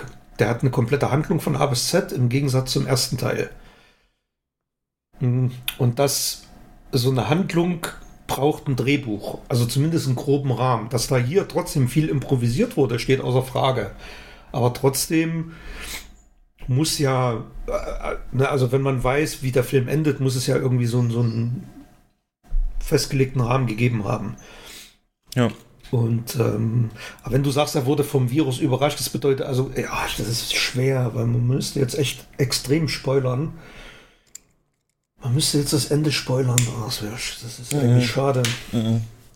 Mach's nicht. Also wer Interesse hat, angucken. Ähm, was, was mich noch interessieren würde, wenn man so im Internet von Szenen also wenn man so Szenen mit Überschriften versehen müsste, gibt es eine Szene, mhm. also die Giuliani-Szene, die gibt es ja bei YouTube. Da weiß ich, worum es geht und was da passiert ist. Mhm. Aber es gibt so eine Szene, dieses auch wohl sehr kontrovers oder zumindest wird die viel diskutiert, mit dem Stichwort immer nur, was man im Netz liest, Babysitter. Ähm, ist das irgendwie eine krasse Szene oder ist die in Gedanken hängen geblieben oder was ist denn an der so krass? Babysitter. Fällt dir was ein dazu? Naja, Babysitter, das ist die, dies, also wenn das die Szene ist, von der ich meine, dass du die meinst, ähm, dann ist die wohl nicht gescriptet gewesen. Aber ist die so krass, die, dass die immer, ähm, immer gesagt wird? Die ist nicht, die ist nicht krass, nein. Ja. Das ist eigentlich nur, ja, es ist verbal krass. Ja, also einfach nur verbal krass, aber es ist keine. Also man hätte den Film auch. Also der hätte in Deutschland auch locker ab 6 oder ab 12 freigegeben werden können, wenn nicht eine einzige Sache da drin gewesen wäre. Ich rede jetzt nicht von der Giuliani-Sache, sondern von, von einer Sache, die schon im ersten Teil vorkommt und die in Deutschland sehr problematisch ist. Hm. Aber es ist schwer, zu, ja. Äh, das zu sagen, ohne zu spoilern. Deswegen. Nee, muss nicht. Ja. ja. Auf alle Fälle erfährt man am Ende, soweit kann ich vielleicht gehen. Und das machte das Ende für mich so großartig. Ähm, man erfährt am Ende, wo das Coronavirus tatsächlich herkommt. Und, und das ist wirklich hervorragend gemacht, hervorragend gelöst. Und das kann nur improvisiert gewesen sein, weil wenn man sich dessen bewusst ist, dass der Film in der, in der Pre-Production oder bei Drehbeginn, dass es die Pandemie da noch nicht gegeben hat, dann muss man währenddessen das Drehbuch umgeschrieben haben oder zumindest dann am Ende improvisiert haben. Und das ist wirklich sehr gut gelungen. Okay. Aber der Weg dahin ist sehr holprig. Zu diesem hervorragenden Ende. Okay. Hm, wenn wir jetzt gerade so bei den Sachen sind, die wir geguckt haben, können wir das ja wegmachen, dass wir dann das Hauptthema bis zum Ende des Podcasts durchziehen. Ähm, Gibt es noch irgendwas, was du, was du erwähnen willst, was du durchgeguckt hast oder am gucken bist? Ich habe oder wir haben Spuk im Bleimänner zu Ende geguckt. Ist das eine Fortsetzung von dem Hill House? Es ist keine Fortsetzung, es ist so, so ein Anthology-Ding. Ne? Okay. Also selbe Produzenten, selbe Regisseure. Der Mike Flanagan, der ja auch den, den ähm, Dr. Sleep gedreht hat. Und Großteil der Darsteller sind auch wieder mit dabei. Es ist aber eine komplett andere Handlung. Also es ist komplett losgelöst von Hill House. Und während die erste Serie Hill House ja wirklich eine klassische Ghost Story war mit mit teilweise auch heftigen Schockeffekten, ist die ähm, Bly Männer Serie eine Love Story. Also es ist eine Liebesgeschichte. Klar geht es auch um Geister, aber am Ende geht es wirklich um Verlust, um Liebe und um, ja, einfach um, um Menschen, die man verliert und die im Herzen dann doch da bleiben. Und also hat mich, gerade die letzte Folge hat mich sehr berührt, sehr mitgenommen. Ist, also Horrorfans werden da eher weniger bedient. Es gibt sehr wenig Jumpscares, sind auch dabei, aber wirklich marginal. Auch die Geister sind nicht schreckenerregend, bis auf eine vielleicht. Ähm, die, das, verliert dann alles auch ihren Schrecken, wenn man es einmal gesehen hat. Insgesamt bekommt die Bleib Männer Serie eine schlechtere Bewertung, habe ich gesehen im Netz, als die erste Serie weil die aber eine andere Richtung einschlägt und ich fand die Richtung sehr schön und ähm, lebt auch von den Darstellern, die ihre Rollen hervorragend spielen. Also das, man, man ist da wirklich dabei. Kennt man da jemand? Man ist am Ende traurig, dass es zu Ende ist. Ja. Kennt man da jemand von den ähm, Darstellern? Mm, du kennst den den den Jungen von der den Jungen bei E.T. gespielt hat. Der hat ja auch in der Hill House mitgemacht. Dann die weibliche Darsteller Riga hat auch bei Hill House mitgemacht, sind aber alles eher unbekannte Namen. Also wenn man jetzt Hill House nicht kennt, ähm, wird man die Darsteller auch nicht kennen. Die sind eher so in, in anderen Serien aktiv gewesen oder komplett neu. Da ist eine, die so eine Gärtnerin spielt. Das war, glaube ich, ihre allererste Rolle. Macht das ja wirklich hervorragend. So. Und das macht auch den Reiz aus, dass es halt keine verbrauchten Gesichter sind, sondern neue und man kann sich daher komplett drauf einlassen, unvoreingenommen. Jo, also nimmt einen mit. Also mich hat es wirklich mitgenommen und ähm, ich habe dann danach ein, zwei Tage danach wirklich noch drüber nachgedacht, so über die Grundaussage der ganzen, der ganzen Serie oder des Endes. Mhm. Okay, jo. so sehr regt die an, das ist doch ein gutes die Zeichen. Die regt wirklich an, ja. Okay. ja. ja. ist für mich halt rotes Tuch, ne? so Geistergeschichten und Horror, ähm, von daher mhm. gut, dass du diesen Part hier mit reinbringst. Mhm. Ja, ich hatte Greenland mir angeguckt, als die Kinos noch offen hatten. Ähm, mhm. Der Gerard Butler Meteor kommt und Deep Impact mäßig müssen äh, ausgewählte Leute sich in Sicherheit bringen und Gerard Butler ist da einer, der dazu ausgewählt ist. Und auf dem Weg zur Evakuierung zum sicheren Ort, im Bunker eben in Grönland, geht einiges schief und die Familie, äh, Frau oder in dem Film sind sie getrennt, aber eben auch, ja, mögen sich noch und das Kind äh, werden auch getrennt und, und, und müssen jeweils mhm. einige Wege auf sich nehmen und, und, und Hindernisse und Schwierigkeiten übergehen. Und ich kann nur sagen, es ist ein richtig solider äh, Actionfilm. So, wir hatten es gerade so die 90er Actionfilme. So bunt ist er natürlich nicht und so über Feuerwerksmäßig, aber er ist genau das, was, was du sagen würdest, was, was äh, von einem Gerard Butler Actionfilm zu erwarten ist. Sind ja auch die Macher involviert von mm, genau. den Olympus und Has Fallen Reihe und im Prinzip mhm. in die Richtung, also die Filme sind natürlich sehr over the top teilweise und, und ähm, äh, ultra düster teilweise, aber hier ist das so ein, ja, eben eine ganz andere Art der Bedrohung.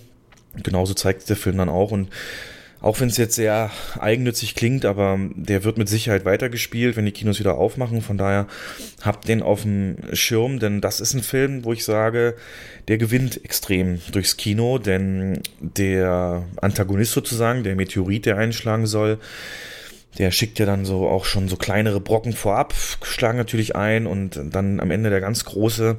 Und das ist visuell, aber vor allen Dingen audiotechnisch. Äh, die ist wieder so ein typisches Rumpeln durch den Bass, der einfach so enorm ist, äh, dass der Sitz teilweise wackelt. Und ich hatte da Ehrfurcht und Respekt vor diesem Meteoriten. Ne? Das ist, äh, das, das bringt das Kino ganz stark rüber, diese Erfahrung. Und mhm.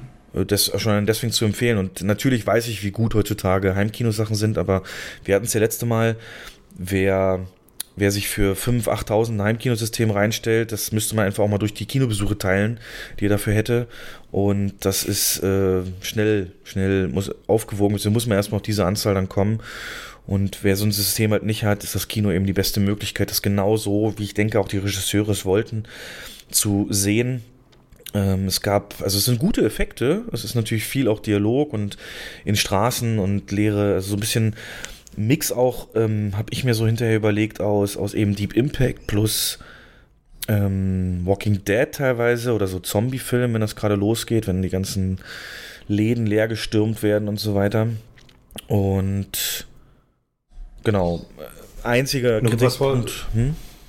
Und, und das Klopapierregal war das erste, was leer ist, wahrscheinlich. in dem Fall nicht.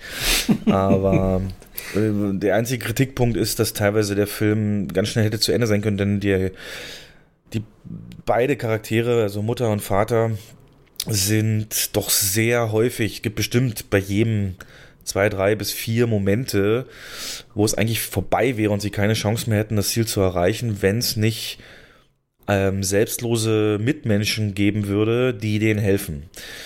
ähm, wo ich nicht sicher bin, ob das wirklich so kommen würde. Ähm, so gute Seelen gibt es natürlich, aber das war teilweise doch sehr häufig, dass es genau im richtigen Moment dann immer einen gab, der das und das zur Verfügung gestellt hat und ohne Gegenleistung dann gesagt hat, ja, ich gebe euch das oder kommt mit und ich transportiere euch oder sonst was. Und einige, ja, das war so ein Moment, das wird nie passieren, aber es hat dem Film keinen Abbruch getan, denn die emotionalen äh, Momente sind umso stärker, wenn sie dann halt getrennt werden, wenn sie mhm. äh, Nachrichten bekommen und an falsche Leute auch geraten, die wirklich Böses im Schild führen. Von daher, äh, für seine Laufzeit von, ich glaube, glatt zwei Stunden war da keine Länge drin. Und von daher, ja.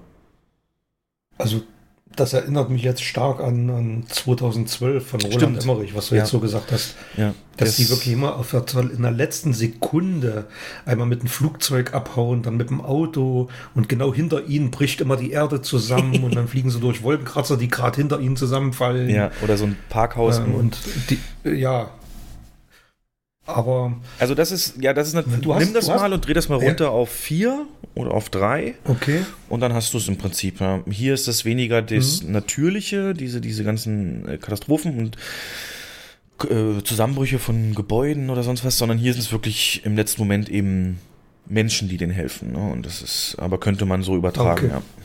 Könnte man so übertragen. Aber du hast ja, ähm, du hast es ja eigentlich schon erwähnt, aber was mich mal interessieren würde, ich habe von dem Film nur den Trailer gesehen leider nicht die Gelegenheit gehabt, den äh, Kino mir noch anzuschauen, hole ich noch nach.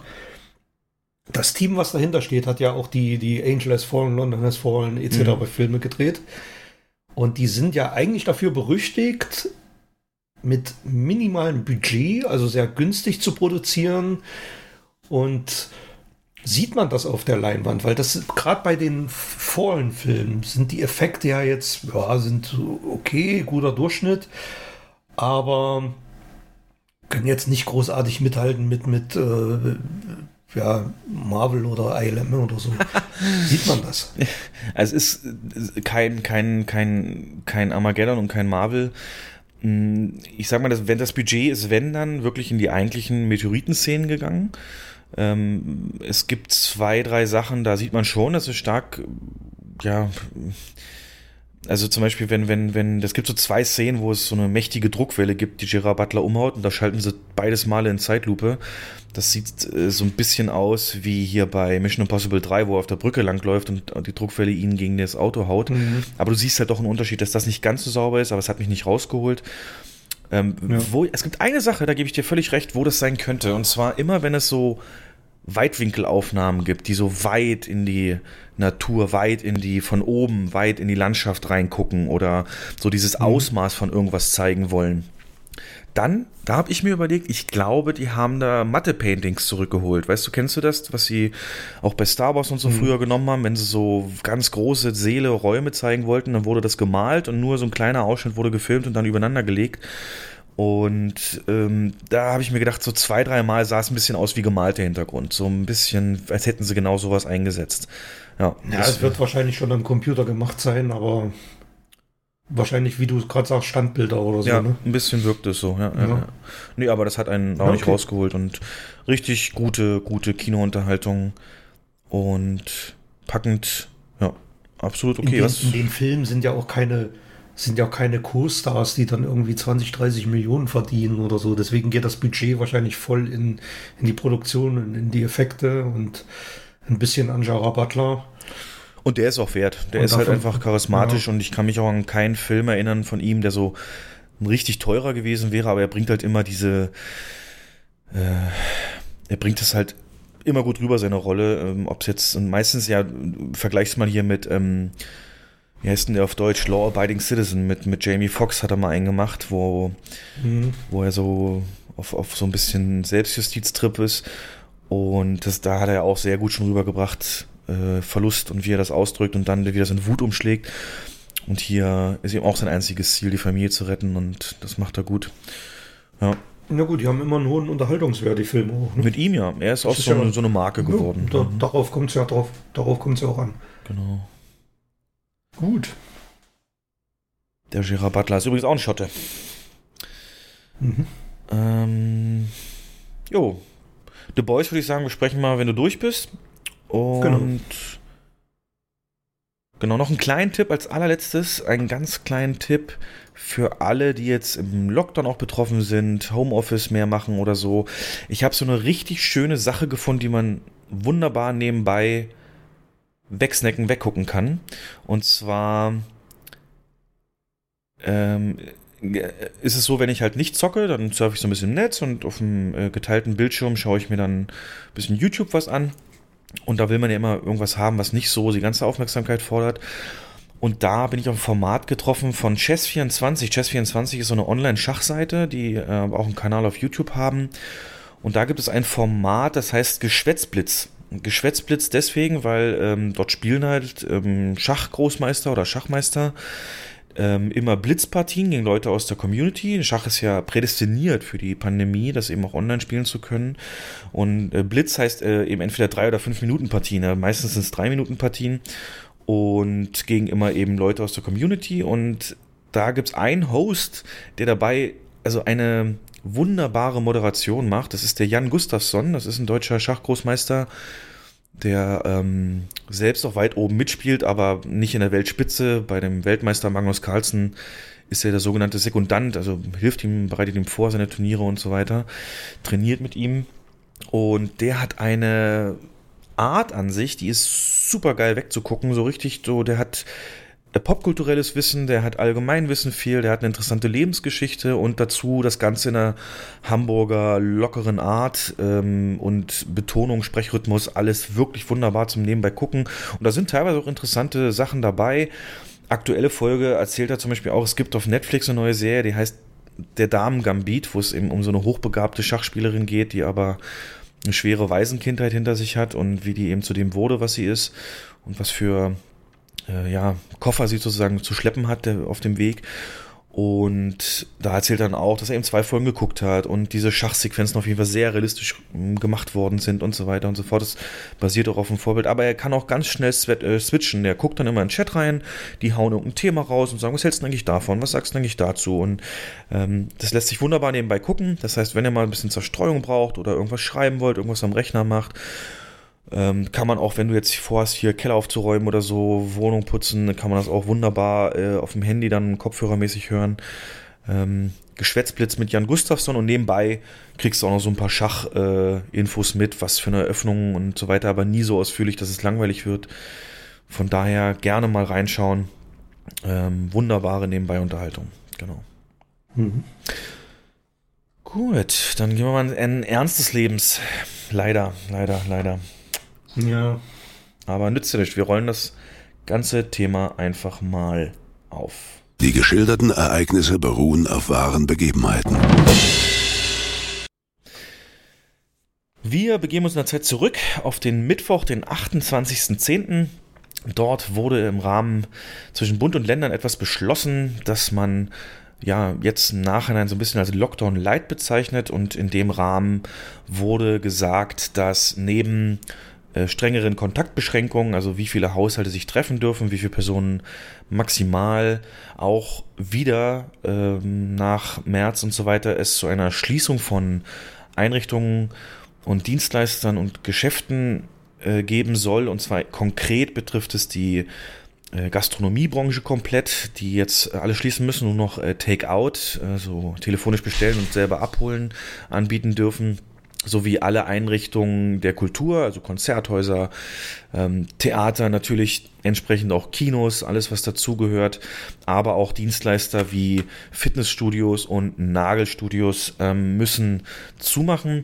Das Ganze wird als wird gesagt, dass man so den Monat der Wahrheit äh, einleitet. Der Monat der Wahrheit, das sollte November sein für die Bundesregierung, nämlich was ist die Wahrheit, die man sich erhofft, dass durch die Schließung dieser Dinge und die Kontaktbeschränkungen die Initiative, der Incentive für Menschen irgendwie rauszugehen oder sich zu treffen, so sehr gesenkt wird, dass ähm, ja, die, die Infektionszahlen doch, doch ganz stark gesenkt werden können, so dass man dann, so ist ein bisschen die Hoffnung, ähm, das wieder zum Dezember lockern kann und den Leuten ein nicht ganz so extrem eingeschränktes Weihnachten ermöglicht. Unabhängig davon, dass das alles so ein bisschen klingt wie der Weihnachtsmann an sich, ne? wenn ihr jetzt artig seid, gibt es auch Geschenke, äh, muss ich mal sagen, dass wir natürlich als direkt Betroffene damit nicht zufrieden sind. Und es gibt auch sehr, sehr viele Kontroversen dazu und die möchten wir einfach mal, mal ähm, aufarbeiten. Ich würde aber Jens, bevor wir damit anfangen, nochmal einen Schritt zurückgehen. Nämlich, äh, mhm. wie sah es denn eigentlich bis dahin aus? Was für Ideen hatten Kinos in der Zeit mit den ganzen Restriktionen, den Umsatz irgendwie doch auf anderen Quellen zu erzielen? Wie sieht es mit Infektionen im Kino aus, äh, wissenschaftlich belegt? Gab es da welche? Und welche Zahlen haben wir eigentlich zum Schluss geschrieben an Besucherzahlen in Deutschland, in Kinos und so weiter? Und ich habe hier immer mal so ein paar Blöcke vorbereitet und dann würde ich dich einfach dazu nehmen, jeweils danach, wo du vielleicht noch ergänzen kannst oder deine eigenen Recherchen reinbringen kannst. Denn erstmal möchte ich damit anfangen, dass Kinos natürlich auch innerhalb der Eröffnung nicht, oder die, eigentlich die meisten, so gut wie alle nicht, ähm, ja, äh, also in Gewinn operieren konnten, dass die also durch die Beschränkungen in ganz Deutschland im Rahmen zwischen 25 35 Prozent der Sitze und natürlich auch der fehlenden Filmware oder der nicht so vorhandenen Filmware ähm, ja auf einem Niveau operierten, das doch noch weit unter dem war, was sonst ein schlechtes Wochenende war im normalen Geschäft. Und gerade eben, weil die Verschiebungen weitergingen, hat man sich aber schon intensiv und da wirkt die Pandemie eben wirklich wie ein Beschleuniger, ähm, auf, um andere Umsatzquellen bemüht. Und die schlage ich dir gleich mal vor, da lese ich dir mal vor. Und du kannst dir mal sagen, äh, ob das äh, auch in Deutschland, äh, wenn nicht alles davon hat Deutschland natürlich noch nicht, eine Chance wäre. Wo ich es gerade gesagt habe, Verschiebung, damit meinen wir natürlich in erster Linie den Bond. Das war so eine richtige Achterbahntour. Wir haben ähm, Ende Oktober besprochen, wie wir Bond angehen, welche Vorstellungen wir zeigen. Das stand schon fest, Leute. Wir wussten schon, um die Uhrzeit wird Bond bei uns laufen und so weiter. Und wie das dann mit dem Personal und alles gemacht wird und, und, und nochmal das Hygienekonzept optimiert, die Wege nochmal besser angepasst für die vielen Menschen, die erwartet werden. Und dann wurde es verschoben. Und ja, alles war komplett anders. Und jetzt sind wir halt sogar zu, zu dem Termin, wo es starten sollte. Mhm. Dann hast du ja, oder wir beide haben es gelesen, dass Bond nach dieser neuerlichen Verschiebung das Interesse geweckt hat von Streamingdiensten. Äh, insbesondere Apple wurde hier genannt und Netflix, Amazon gar nicht, mh, mm, die in äh, dreistellige Millionenbereiche gegangen sind. 200, 300 Millionen kursierten da, um diesen Film auf ihre Plattform zu holen. Da hat dann. Das ist mittlerweile bestätigt, dass die 600 Millionen geboten haben. Ah, da wollte ich eigentlich dramatisch drauf hinführen. Ah, ah sorry. ich dachte, du wusstest es nicht. Nee, weil es war, es war für uns so, dass ähm, sogar von MGM eine Vertreterin gesagt hat, oder war es sogar die Broccoli? Ähm, Broccoli war es, ja, die Produzentin. Übrigens ein geiler Name, ne? Barbara Broccoli? Ja. Das ist eigentlich, das ist ein Bond-Bösewicht. Oder hier, stell dir mal vor, es wäre in Deutschland so Günther Grünkohl. So, würde keiner ernst nehmen. Aber unabhängig davon wurde eben schnell gesagt, nee, das ist ein Erlebnis, das wir mit den Leuten im Kino teilen wollen. Und ähm, natürlich nimmt Bond international sehr viel Geld auch im Kino ein, was eben verdient. Also Schätzungen haben gesagt, dass dieser Film ungefähr eine Milliarde äh, Dollar verdienen wird am Boxoffice weltweit. Und wie man ja weiß, geht davon ungefähr die Hälfte an die Kinos, also wären das 500 Millionen für das produzierende Studio und beziehungsweise die Partner ist ja aufgeteilt, Universal, MGM. Und das heißt, 500 Millionen müssten irgendwie in die Kasse kommen, damit es ein Break-Even gibt, ähm, mit allen Marketing versenkten Kosten, die schon angefallen sind und so weiter redet man eigentlich eher davon, dass es bis zu 800 Millionen sein müssten. Und jetzt, ähm, obwohl eben schon gesagt wurde, Thema durch, habe ich auch gestern erst wieder gelesen, das ist das Jens gerade gesagt hat, dass Netflix jetzt gesagt hat, na gut, für 200, 300 Millionen macht ihr es nicht, dann geben wir, bieten wir jetzt 600. So viel wären wir bereit. 600 Millionen. Hast du das genauer hm. recherchiert, Jens? Ist das wirklich nur der Film oder ist es das Studio oder ist es die ganze Bibliothek? Was äh, ist denn da drin? Nee. Also ich habe gelesen, also die 600 Millionen sind ausschließlich für Bond. Also Und nur den No Time ich to weiß Die nicht, ob es stimmt. das Franchise. Nur, nur, time to, nur, nur Time to Die. Okay. Ich weiß nicht, ob es stimmt, aber also es gibt eine relativ vertrauenswürdige Quelle, hieß es da, die wohl Kontakte hat und die ähm, 500 Millionen, also einen Daumen nach oben gezeigt, ist es noch mehr, halt 600 Millionen. Und der Deal soll wohl beinhalten, dass Netflix den No Time to Die ein Jahr exklusiv auf ihrer Streaming-Plattform zur Verfügung stellen kann und dass der nach Ablauf des Jahres dann wieder zurückgeht an, an MGM oder und dass er dann auf mm, Blu-ray, DVD veröffentlicht werden kann oder sogar noch mal ins Kino kommen könnte. Und jetzt sind wir ja wieder bei dieser Spirale, die wir schon hatten bei Mulan oder bei unserer Überlegung zu Mulan. Was passiert denn, wenn der ein Jahr lang im Streaming ist und wenn alle den gesehen haben? Die DVD- und Blu-ray-Umsätze brechen ein, meines Erachtens nach. Oder würden einbrechen. Und ich gehe mal stark davon aus, dass MGM sich dessen auch bewusst ist. Eine Kinoauswertung ist dann sowieso vom Tisch. Also ka- kaum jemand würde dann noch mal ins Kino gehen. Und deswegen geht man, wie ich finde, den richtigen Weg ähm, und den potenziell ertragreicheren Weg und versucht, eine Kinoauswertung hinzubekommen. Das ist mit einem großen Risiko verbunden, weil keiner weiß, wie es im April aussieht. Möglicherweise verschiebt man den Film dann halt nochmal. Aber man wird am Ende den dreifach auswerten können, also Kino, dann, dann Blu-ray, DVD und Stream. Und so könnte man ihn halt nur zweifach auswerten. Oder wie siehst du das? Hm, wie du schon sagst, das große Wort ist Risiko. Ne? Die können sich natürlich nicht sicher Ja. sein, wie das, ähm, wie das jetzt alles weitergeht und äh, ob im April die Kapazitäten wieder da sind, wo sie es gerne hätten. Da sitzen ja auch Mhm. clevere Leute, die sich durchrechnen, äh, wie viel Kapazität ist nötig pro Kino, pro Land, um das äh, Ziel zu erreichen. Die haben nur einen vergleichbaren Film mit Tenet und, und der, dessen Zahlen. Gehen wir nachher nochmal drauf ein. Ähm, aber ich glaube, das Risiko, also die werden mit Sicherheit schwach sein. Also schwach werden, ob es dazu kommt, kann ich natürlich nicht sagen, aber schwach, weil du hast die Wahl zwischen dem Risiko, du kannst nochmal die Mega-Marketing-Kampagne fahren, du kannst da Geld rein Mhm. versenken, du kannst, ähm, du kannst dann in eine Kinoauswertung gehen, von der du nicht weißt, ob sie die Milliarde überhaupt schafft, je nach ähm, aktuellen Entwicklung halt. Und selbst bei einer Milliarde, Mhm. wie ich schon sagte, wären es halt 500 Millionen safe. So, wenn ich jetzt dafür aber die Marketingausgaben mir weiterhin sparen kann, weil das müsste dann natürlich Netflix machen, ähm, und hätte aber safe 600 Millionen auf der Tasche ähm, als Studio, äh, wäre das auf jeden Fall mehr als verlockend. Äh, Gerade mit der Aussicht, dass es dann nach dem Jahr nochmal ins Kino kommen dürfte.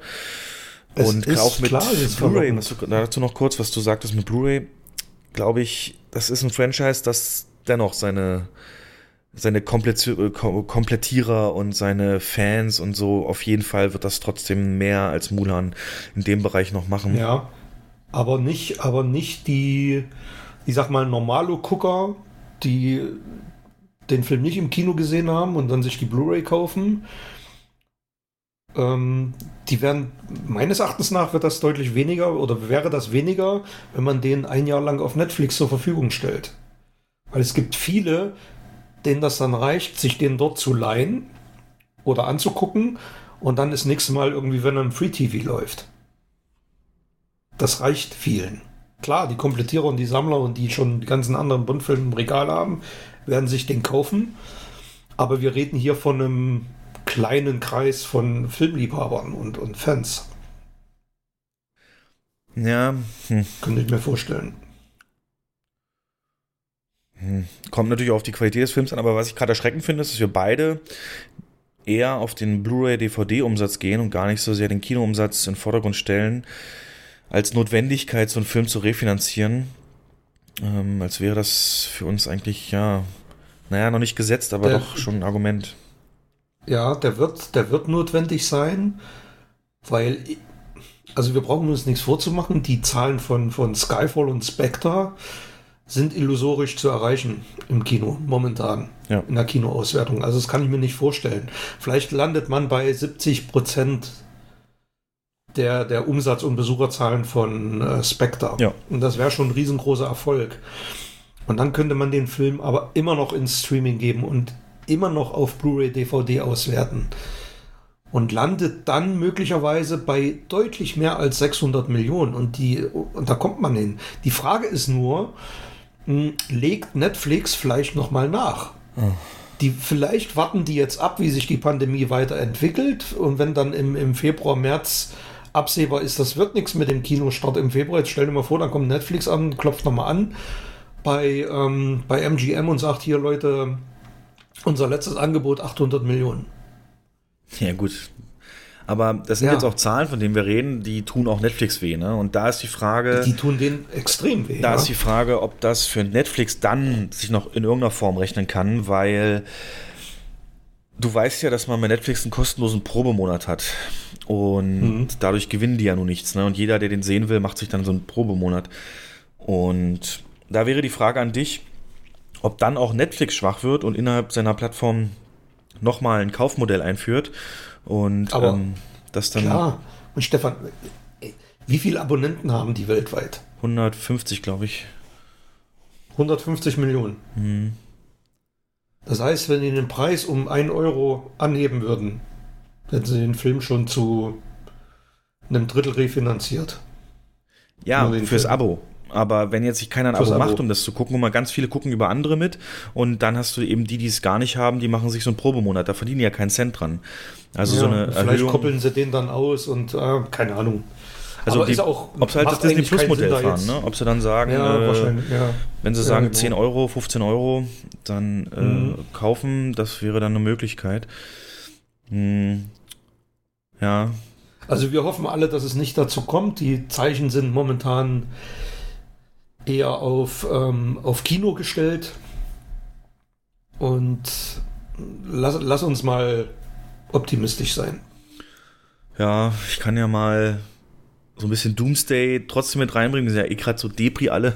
Aber ich habe gestern Ja, die, die Schlagzeile gelesen, dass in Dänemark eine Mutation des Virus entdeckt wurde, des Coronavirus, der deutlich aggressiver ist und bis jetzt ähm, nur sich über Nerze, die haben ja, also Nerzpelz, ne, ist ja, ist Dänemarks Exportprodukt, ähm, das für 1% des Bruttoinlandsprodukts verantwortlich ist. Die haben Nerzfarmen von über 13 Millionen Tieren. Und die werden jetzt 13 Millionen Nerze töten, damit sich das nicht weiter ausbreiten kann. Die haben das alles schon verfolgt. Das hat sich innerhalb der Nerzfarmen im ganzen Land schon verteilt. Man vermutet, dass es über Möwen geht. Man hat den Virus an den Füßen, an, an den Beinen von, von Möwen entdeckt, die wahrscheinlich in diesen Nerzfarmen gelandet sind und töten jetzt, du tötest nicht einfach mal 13 Millionen Nerze so, ähm, wenn da nicht wirklich eine Gefahr dahinter steckt. Und zwölf Menschen sind anscheinend schon daran erkrankt, konnte man wohl nachverfolgen. Und wenn das so kommt, äh, und das so ein richtig, ja, aggressiver Virus, der trotzdem nicht so zu entdecken ist und dann, und dann nicht nur zu Schnupfen oder so führt, sondern auch bei jungen Menschen zu Komplikationen oder höheren Todesrate, dann ist das, ähm, ja, Doomsday. Doomsday, Doomsday, Doomsday. Ist leider Natur der Sache von Viren, dass die auch mutieren. Und ja, da ist halt Daumen drücken, mehr kann man da nicht machen. Aber ich gebe dir recht, es ist heute Aber meistens, ja, meistens schwächen sich die Viren ab. Also das Ja. sagen ja auch die Res äh, Experten. Im Laufe der Zeit werden die, also sagt wirklich jeder Virologe, im Laufe der Zeit wird auch dieses Virus ähm, harmloser werden. Ja, genau. Ja. Aber das tut jetzt nichts zur Sache. Ähm, 600 Millionen ist eine Ansage. Und bevor ich gar Ja. nichts habe ähm, und das dann, wie du sagst, im nächsten Jahr absehbarer ist alles und die Wahl zwischen äh, Verschiebung und ähm, ja, sofort Cash auf der Hand.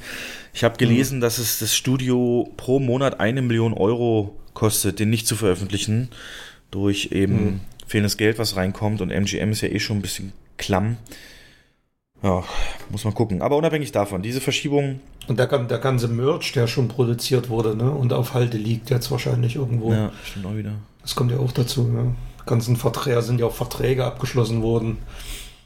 Lizenzverträge und ach. Naja, ich habe es dir gesagt, Jo. bis jetzt ist Bonn für mich der Indikator, wie schlimm es um die Pandemie steht. Die haben immer den richtigen Riecher gehabt, waren immer die Ersten, die sich bewegt haben, sowohl im Frühjahr als auch Mhm. jetzt. Und wenn der, wie gesagt, auf der Leinwand läuft, dann, dann ist das so ein neues Zeitalter. Ähm, genau, jeweils hatten Kinos dann eben die Aussicht auf immer weniger Filme, haben sich versucht, äh, andere Umsatzquellen ranzuholen. Die kann ich euch ja mal nennen. Und ähm, du kannst ja mal sagen, welche möglicherweise dabei auch ähm, danach noch eine Chance hat. Als erstes natürlich die Kinoseele bereitstellen für Versammlungen, ähm, ganz viele Vereine und so weiter, ähm, Betriebsversammlungen von anderen Firmen und so weiter brauchen natürlich Räume, in denen sie sich versammeln können, in denen das entsprechend genug Platz ist für äh, Social Distancing und trotzdem dieses, diese, diese Versammlung durchführen. Und dafür haben Kinos natürlich die besten Voraussetzungen. Die haben eine riesen Leinwand, die man als Beamer-Präsentationsfläche nehmen kann und genug Plätze in den Sälen, dass da mit Abstand gesis- gesessen werden kann. Ähm, sicherlich eine sehr gute Idee. Äh, eine Sache, die schon ganz in, im Ausland vor allem sehr erfolgreich läuft, ist den Kinosaal zu vermieten. In Irland beispielsweise haben die Kinos äh, das schon sehr lange angeboten, äh, direkt nach Start der Pandemie und machen mittlerweile 30 Prozent von ihrem Umsatz äh, mit den Kinosaalvermietungen. Und nicht nur für eigenen Film gucken, also du kannst dann halt deine eigenen Filme mitbringen oder irgendwas aus dem Programm dir äh, mit Kollegen angucken, sondern auch fürs Gaming. Die haben gesagt, von diesen 30% Umsatz nur mit Kinosaal vermieten, sind 75% Gaming. Also du bringst deine PlayStation, Xbox mit, äh, die kann ja über HDMI an unsere Projektoren angeschlossen werden und die Funk, äh, Funkcontroller können dann im Saal mitgenommen werden und da kann dann gezockt werden. Auch Internet steht zur Verfügung, dass man Online-Play machen kann, um das Ganze eben auf einer Leinwand zu zocken. Die Preise konnte ich auch rausfinden. Man bis zu 25 Leute, wenn man das tagsüber macht, also bis 18 Uhr, kostet es 175 Euro. Und wenn man nach 18 Uhr das haben will, dann 250 Euro.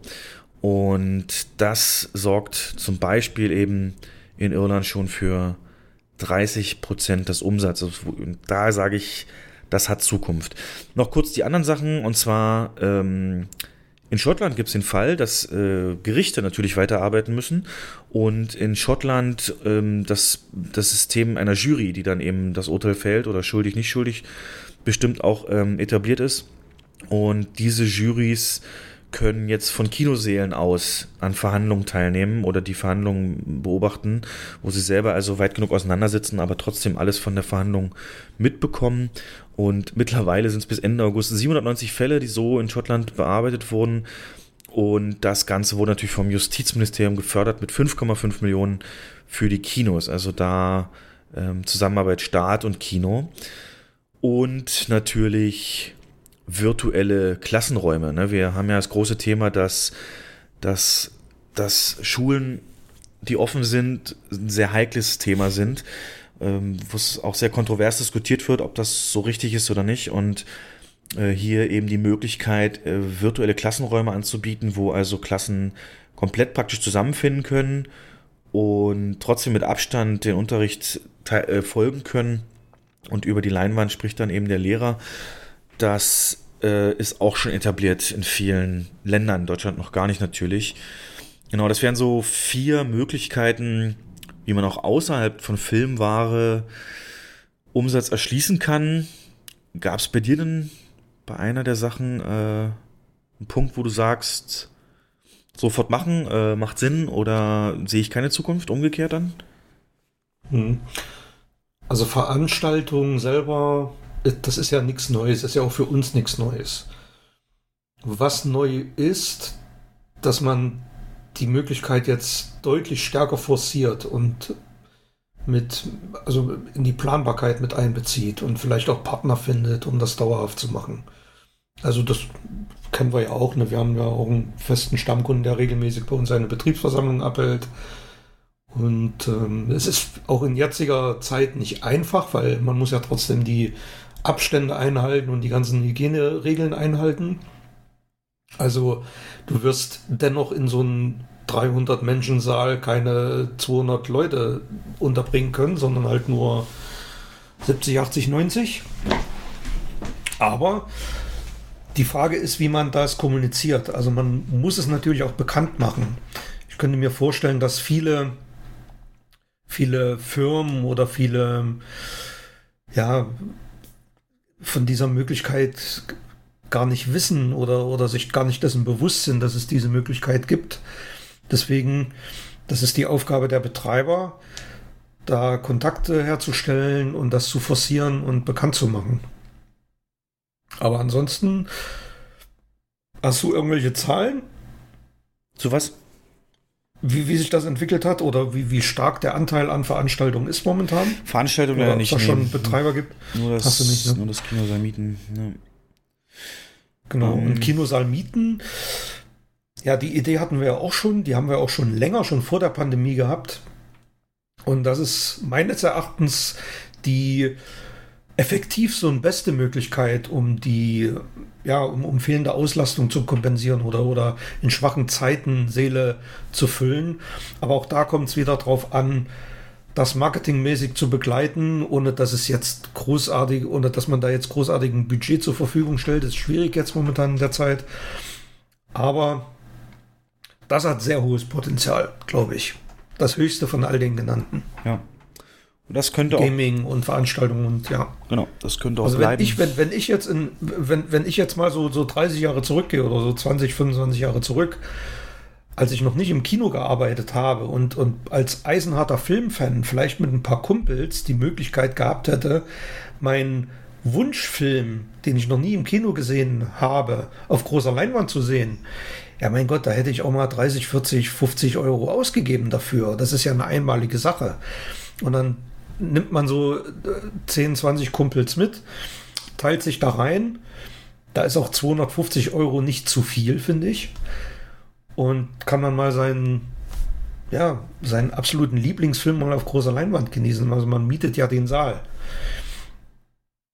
Der Vorteil, der Vorteil für die Betreiber ist, und das wissen viele ja nicht, mh, dass diese, die Summe ja zu 100 Prozent dann da bleibt. Also man muss keine Leihmiete abführen, man muss, gut, man zahlt natürlich die Steuern und die, die äh, Nebenkosten, die anfallen, Personalkosten anteilig. Aber man hat einen gewissen Gastroumsatz. Und aber der große Batzen Leihmiete ist halt, fällt halt nicht an in diesem Modell. Das ist der Riesenvorteil. Ja.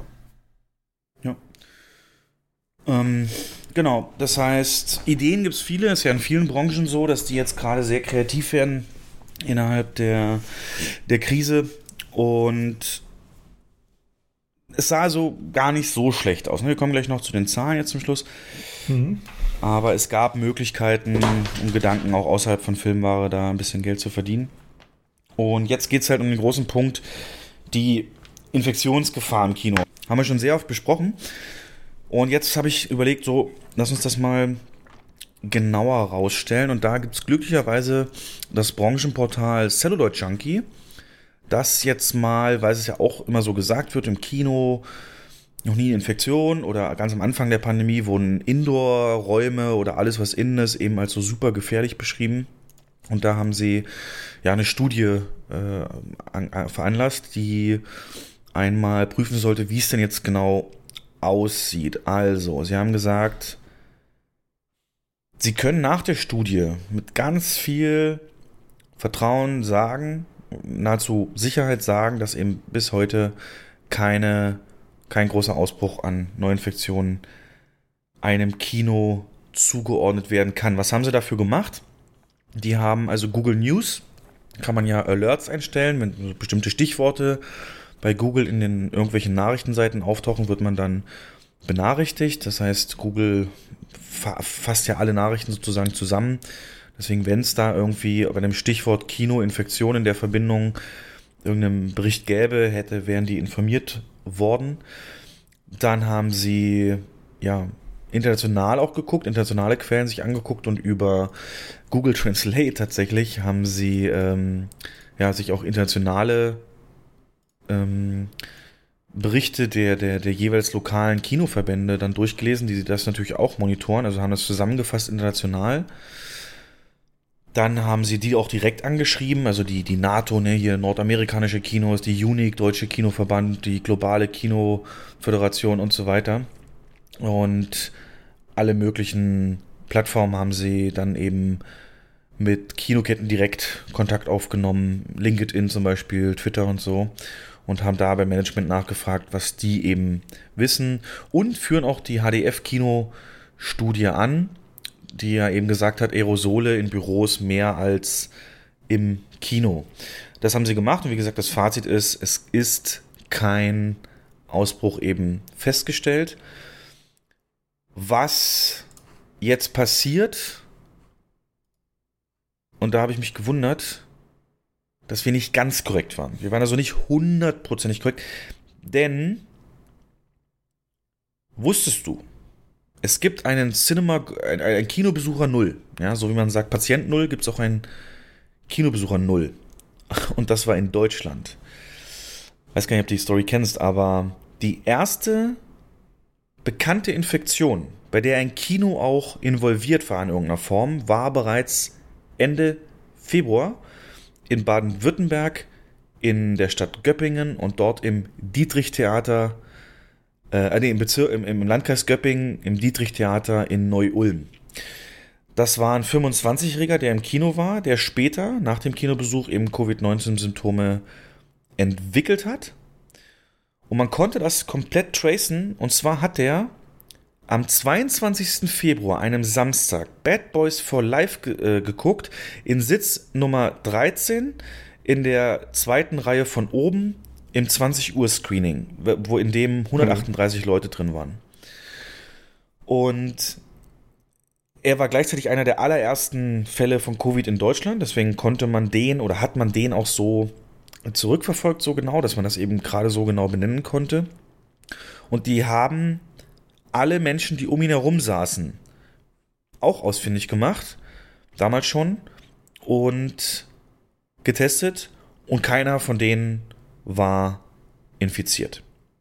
Denselben ja. Fall gab es auch in Singapur, aber auch da keine Infektion äh, von den Sitznachbarn. Mhm. Genau, also das, ja. um das mal jetzt, also was du sagen willst, es ist nicht auszuschließen, dass jemand mit Infektion oder jemand, der infiziert ist, sich im Kino einen Film angeschaut hat. Das, genau. ist, das ist klar. Das kann man nicht, also was kann man ja nicht ausschließen. Nee. Aber es ist halt innerhalb des Kinos oder bei dem Kinobesuch kein einziger Fall bekannt, bei dem irgendjemand, der infiziert war, das an andere Gäste übertragen hat. Das ist der Knackpunkt, ja. Genau. Und jetzt im Rahmen der Schließung, da müssen wir einfach mal drauf eingehen, hm, ja. gibt es zwei Denken. Wenn man jetzt Kinos schließt, die eben das so nachweisen können, ist ja Land, liegt ja nahe dann zu sagen, ja, wieso machen wir zu? Wir sind einer der ungefährlichsten Orte der Welt. Dann gibt es ja die Argumentation der Bundesregierung, die dazu sagt, naja, wir können ja aber überhaupt nur 25 Prozent der, der Infektionen nachverfolgen, weil es so viele sind und von 75 Prozent wissen wir gar nicht, wo sie herkommen. Und deswegen schließen wir jetzt die Bereiche, wo sich viele Menschen sehr nahe kommen. Ich meine, es ist so von der Logik her nachvollziehbar und generell sind Geschäftsmodelle, die darauf basieren, dass viele Leute eng zusammenkommen, eher für die nächsten Monate, Jahre mhm. werden es schon schwerer haben. Ähm, und die, genau die Argumentation ist, läuft für mich halt komplett ins Leere. Wieso? Ich sag dir auch gleich warum. Ja, ne, mach. Hm? Das hörst du ja ständig. Also bei jeder Talkrunde, jedes Mal, wenn darauf hingewiesen wird, Gastronomie sind keine Treiber der, der, der hohen Infektionsraten und Kinos, Theater auch nicht, ähm, kommt immer, immer von irgendeinem Politiker oder wir, oder ja, das Argument, ja, wir können, wir wissen es bei 75 Prozent einfach nicht, wo die sich angesteckt haben. Und äh, deswegen ist das auch möglich, dass es im Kino passiert ist oder in, in der Gastronomie. Aber als man noch jede oder, oder jede Infektion nachverfolgen konnte, wo die entstanden ist im Sommer oder auch im Ausland, wo man es jetzt noch kann, auch dort gab es ja keinen einzigen Ansteckungsfall in dem Kino, als man es noch 100 zu 100 Prozent nachverfolgen konnte. Und das lässt sich doch übertragen. Also und genau aus dem Grund ist diese Argumentation für mich einfach, ähm, ja, einfach nur so, so, so ein Vorwand um aktionistisch irgendwelche Bereiche zuzumachen. Ja, ähm, das hat unser geschätzter Herr Flebbe im Interview mit dem NDR auch äh, gesagt. ähm, bezogen auf Kino hat er gesagt, wenn ich die Hotspots betrachte, also die Infektionszahlen von über 140 oder 200, dann sind das immer Mhm. Orte gewesen, zu dem Zeitpunkt des Interviews, in denen es überhaupt keine Kinos, Theater oder Opernhäuser gibt. Na, das kommt noch on top. Also da Ach, ja. ist, das hat sich das auf eine andere Art äh, verselbstständigt. Mm, Mhm. Mm, Genau. Also wir ganz schlimm finde ich ja, ja, also um mal, um mal einen Schritt zurückzugehen, ähm, diesen, diese Wortschöpfung Lockdown Light, da kräuseln sich mir die Fußnägel, wenn ich das höre. Weil was ist denn ein Lockdown Light? Das ist ein Schlag ins Gesicht all derjenigen, die jetzt davon betroffen sind, die ihre Läden zumachen müssen, der Kneipenwirt, der Gastronom, der Hotelbesitzer, der Kinobetreiber, für die ist es halt kein Lockdown Light, sondern ein Full Lockdown. Deswegen Mhm. ist das ist das eigentlich eine Anmaßung, diesen Begriff zu verwenden. Naja, gesamt, Das, gesamt, also gesamt. das, ist, das geht mir ähm, jeden Tag durch den Kopf. Also Ja, aber Gesamtdeutschland wirklich so- gesehen, für die Menschen, den Durchschnittsdeutschen ist es ja leid. Für, ist ja, für den Durchschnittsdeutschen, ja. Für den Durchschnittsdeutschen, aber denjenigen, der es betrifft, der ist halt kein Durchschnittsdeutscher. Ja, wir kommen da gleich mal drauf, wenn wir dann zur eigentlichen Schließung gehen. Äh, ich wollte noch kurz abschließend sagen, dass wir wirklich aber eben, also wie gesagt, wir haben ne, keine nachgewiesene Infektion und trotzdem ja. hat, äh, waren die Zahlen gar nicht so, also hatten Grund zur Hoffnung gegeben, obwohl immer noch 70% Umsatzeinbruch gegenüber Vorjahr äh, in, ähm, auch europaweit herrscht, hat, Mhm. äh, gibt es ja, wie gesagt, so gewisse, gewisse Filme, die gezeigt haben, dass man trotzdem eine Menge Besucher machen kann. Das war ja dann eben Tenet. Und da hat der Warner Brothers, die Warner Brothers äh, Vorsitzende, hat äh, in einer Konferenz oder Telefonkonferenz äh, zu die, die Entscheidung, Tenet ins Kino zu bringen, auch nochmal gerechtfertigt und hat sogar gesagt, dass sie glücklich sind, happy ist da das Wort, dass ähm, die Ergebnisse, so wie sie soweit sind, ähm, ja, so gekommen sind. Ne? Also genau heißt es hier, ähm, denen war schon klar, dass international besser laufen wird in den USA und auch Christopher Nolan mit seinem, seiner Anhängerschaft, seinen Fans, hätte auch in den USA viel bewegen können, aber das ähm, ja, ist eben durch die durch die Pandemie eben nicht in diesen Zahlen dann zustande gekommen. Ähm, Mhm. und die haben gesagt, das ist okay für die 350 Millionen Euro jetzt wel äh, Dollar weltweit. Ne, der hat ein Budget, glaube ich, gehabt von 200, also hätte er ungefähr 400 machen müssen für ein ganz grobes Break-Even. Und diese Der läuft ja 350, noch. Ja. der läuft noch, Man ja darf nicht vergessen, der läuft ja. ja. könnte auch Nachholeffekte geben. Ähm, aber nicht nur das ist ein gutes Zeichen, sondern in Japan. Japan hat mit einer Eigenproduktion, einem Anime Demon Slayer, 150 Millionen Dollar lokal eingespielt, also nur in Japan. Wahnsinn, ja. Und damit auch der zehnt erfolgreichste Film überhaupt in Japan und äh, Avatar zum Beispiel schon überholt. Ähm, also das ist, das sind wahnsinnige Zahlen und äh, klar, asiatische Länder hatten wir schon mal gesagt, sind was ähm, Hygiene und so weiter angeht und Masken deutlich anders sozialisiert als wir. Aber auch die Restriktionen dort nicht so streng. Dennoch haben die keine volle Kapazität und trotzdem schaffen die das.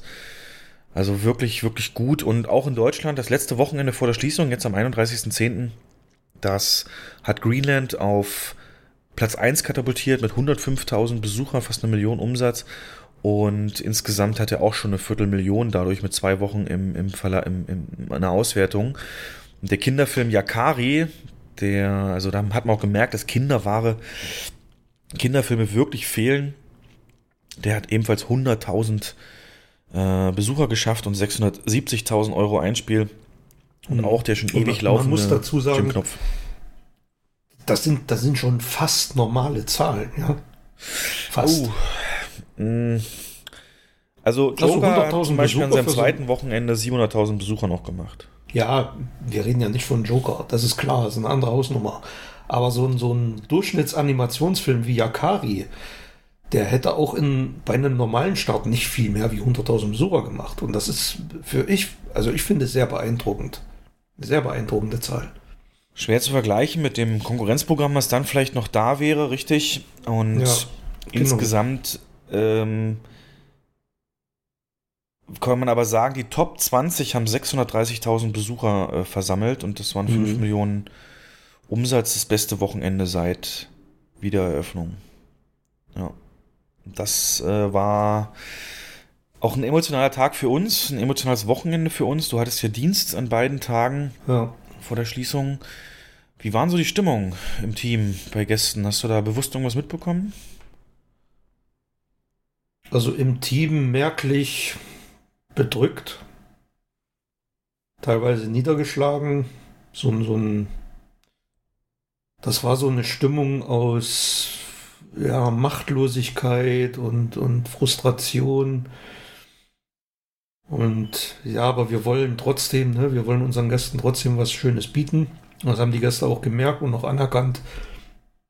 Also es gab sehr, sehr viele sehr viele Rückmeldungen von den Gästen oder wenn man an der Gastronomie stand und äh, die Nachos rübergeschoben hat, haben viele Gäste gesagt, ah, es tut uns so leid, dass ihr jetzt wieder zumachen müsst und wir werden euch vermissen und ähm, wir verstehen das einfach nicht. Also das war sehr oft, kam sehr oft. Viele Stammgäste hat man noch mal gesehen, die das Wochenende einfach genutzt haben, um mal ihr Kino gehen zu können. Da war es schon fast egal, was für einen Film man sich anschaut. Also es war so eine sehr melancholische, gedrückte Stimmung. Ja. Ähm, aber auf jeden Fall Und wir hatten- das zu hören mal. Ja, und ein, also ich habe es an mir selber auch gemerkt. Wir haben ja am, am Samstag den, den äh, lange beschlagnahmten Dawn of the Dead gezeigt. Im größten Saal war übrigens die bestbesuchte Vorstellung am Samstag. Cool. Da sieht man mal, was für eine hohe Poten was für, was für ein Potenzial in so einem Klassiker auch steckt, der eigentlich totaler Nischenfilm und äh, nur Hardcore-Fans saßen da drin. Leute hatten T-Shirts an und War es von Dawn of the Dead oder generell Halloween-Thema? ja, Dawn of the Dead und Zombie-T-Shirts und Day of the Dead und äh, das waren halt wirklich absolute Freaks, die da drin saßen. Und habe ich damit schon gerechnet, deswegen habe ich eine kleine Moderation vorbereitet, Gewinnspiel, perfekt zum Film. Und viele wussten das natürlich alles und haben auch mitgemacht. Und, ähm, und ich musste dann, weil ich zu emotional wurde, die Moderation abbrechen. Ich konnte nicht mehr. Mir wären sonst im Saal die Tränen gekommen. Weil ich Ähm, natürlich auf die Schließung hingewiesen habe und das ist und, äh, und, und dass wir froh sind, dass wir den Film jetzt noch, dass es eigentlich sch- schade wäre, wenn ihr den Film jetzt nicht hättet sehen können, weil wir jetzt äh, ein paar Tage vorher schon hätten zumachen müssen. Und äh, der einhellige Tenor da drin, das, auch nach der Vorstellung dann, macht bitte sowas, macht bitte weiter und macht sowas öfter und wir finden das toll und wir kommen definitiv wieder und also es war schon eine Bestätigung unserer Anstrengungen und unserer Arbeit, die vom Gast da zurückkam und das hat sehr viel Mut gemacht dann auch. Gänsehaut. Mhm. Ja. Ja, und auch so eine kleinen Sachen, das ist auch nicht selbstverständlich, dass du dich da reinstellst und als Eigeninitiative dann das noch äh, begleitest und das ist, ja, das ist gang und gäbe. Also das machen wir sonst auch bei solchen Highlight-Filmen und, und Sneak und jetzt äh, finde ich, ist es auch, ja, dieses Gefühl, was die Leute brauchen, dass es hier, ja, dass wir weiter die sein werden, die das bieten und ja, der Wunsch ist ja entsprechend auch da. Und ich hoffe, also dieses Wochenende war ein echt starker, starker Vertrauensbeweis für Kino, auch bei uns. Ja, wir hatten so wirklich ja. sehr erfolgreichen Tag, Tage und ähm, ich hoffe, dass es nicht so sehr nur am Feiertag lag, sondern eben auch wirklich am äh, Interesse. Ne? Und dieses Nachholeffekt war sicher mit drin, nochmal schnell gehen. Aber Ja, naja. Der Sonntag war ja auch sehr stark dann. Also da war ja, also den kann man schon komplett vergleichen mit den anderen Sonntagen und es ist ja eigentlich jede Woche immer, immer, immer besser geworden, immer mehr bergauf gegangen. Ja. Mit, äh, mit kleinen Einbrüchen drin, wenn es mal irgendwie 30, 35 Grad draußen waren, ist klar.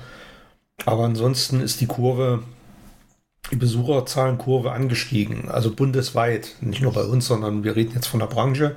Und das hat Hoffnung gemacht und Mut gemacht. Und ähm, ja, dann kam der Schlag ins Ja, Gesicht. kam, Diese ja wirklich von, von wirklich so ne, total hoch Gefühl und dann kam der 2.11., der Ja. Montag Wir haben uns alle getroffen und entsprechend die mhm. Schließung durchgeführt, in erster Linie alles runtergefahren und alles, was mit verderblichen Lebensmitteln, Mindesthaltbarkeiten und so weiter gecheckt und alles, was dazugehört, so dass eben, ja, die keine weiteren laufenden Kosten vor allem entstehen, aber eben auch kein Verbrauch, genau. Verschleiß an irgendwas. Und ja, das Ziel ist halt die Eindämmung. Deutschland ist halt tatsächlich eines der ersten Länder gewesen, das unter anderem die Kulturbranche wieder dicht gemacht hat. Mittlerweile ist England gefolgt, Österreich, die haben sogar noch eine Sperrstunde ab 20 Uhr. Und Malaysia, mhm. Polen ganz aktuell haben auch schon wieder ähm, den Lockdown für Kinos ähm, ja, beschlossen. Und ich möchte hier mal noch was ganz anderes reinbringen, und zwar immer ich wollte es schon in allen anderen Podcasts sagen, aber jetzt endlich mal, ähm, dieser ganze Sprech, ne, wenn man so Politiker hört und wenn wir jetzt nicht handeln, ist es zu spät. Wir müssen jetzt schon die nächsten vier Wochen vorbereiten. Wir müssen die Maßnahmen gezielt und frühzeitig treffen, damit nichts Schlimmeres passiert. Du könntest eigentlich immer Corona auch mit Klimawandel ersetzen. Also das möchte ich einfach hier mal loswerden, so ein bisschen auch von mir aus. Ich halte den Klimawandel für ein deutlich schlimmeres Problem und dann ist Corona ist dagegen ein kleines Husten gewesen, im wahrsten Sinne, wenn der einsetzt. Und im Prinzip müssten mit derselben Energie, äh, Hartnäckigkeit und so weiter müsste der angegangen werden.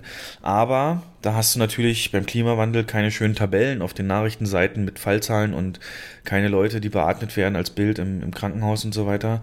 Mhm. Deswegen ist das für viele nicht greifbar und passiert so nicht. Aber das finde ich, da würde ich sogar uneingeschränkt mitgehen, Maßnahmen dahingehend jetzt zu treffen.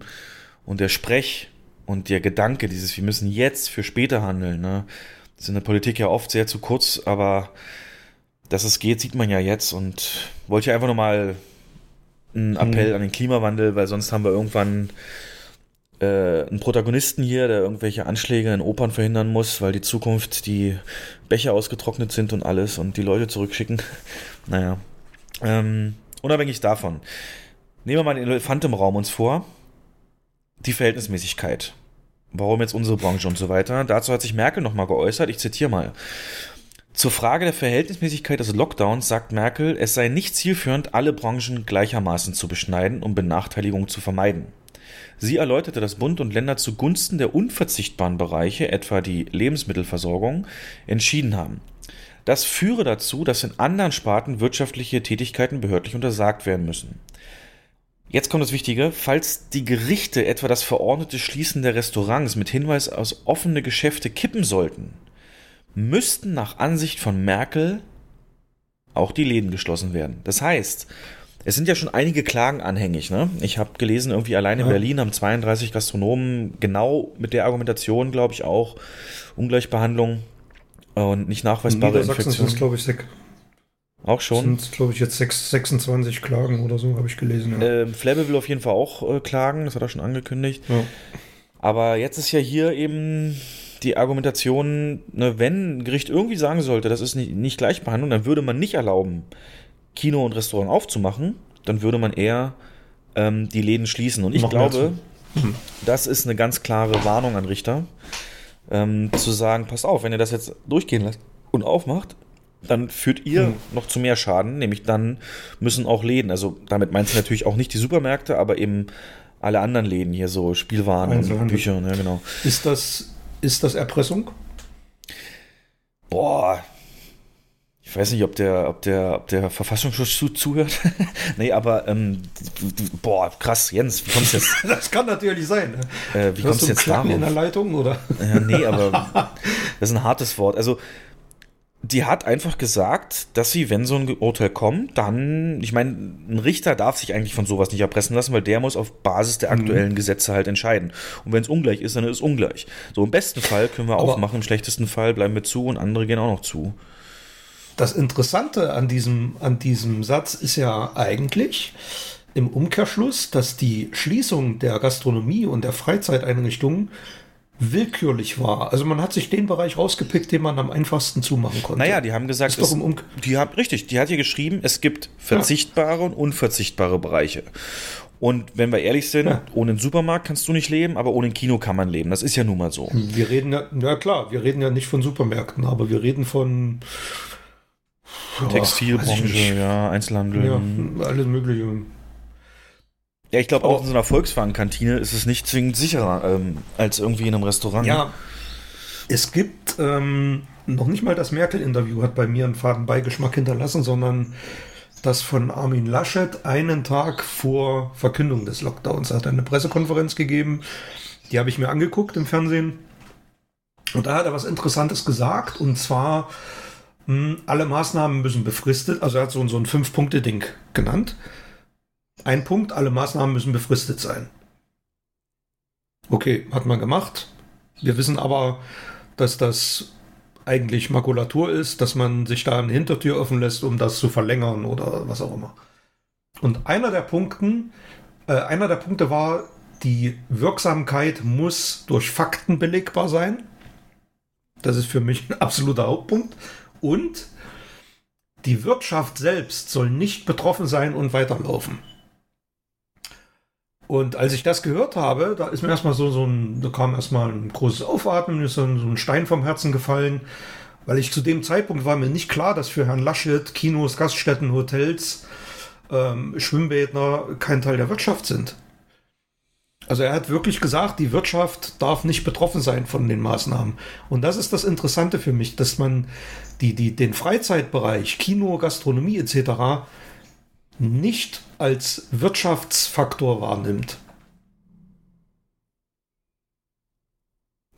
Ähm, aus, Laschets Sicht, aus Laschets Sicht, gut, Wirtschaft, das würde sogar ich sagen, obwohl ich mit dem Kino ja drinstecke, äh, Wirtschaft ist natürlich die Großindustrie, ne? das ist die, das ist die, die die Steuern ranbringen. Das ist die, die die Exporte sichern, weil Deutschland davon abhängig ist. Äh, das sind, das ist die Wirtschaft. Tatsächlich äh, ähm, ist die Restaurantbranche, weiß ich nicht, aber zumindest so Kinos und Kultur im mhm. Gesamtmix in Deutschland an der Wirtschaftsleistung sicherlich. Da, ähm, täuschst, da täuschst du dich. Ich habe da, hab da Zahlen rausgesucht dazu. Oh. Und äh, ich habe mal wirklich die stärksten Wirtschaftsbereiche mir angeschaut.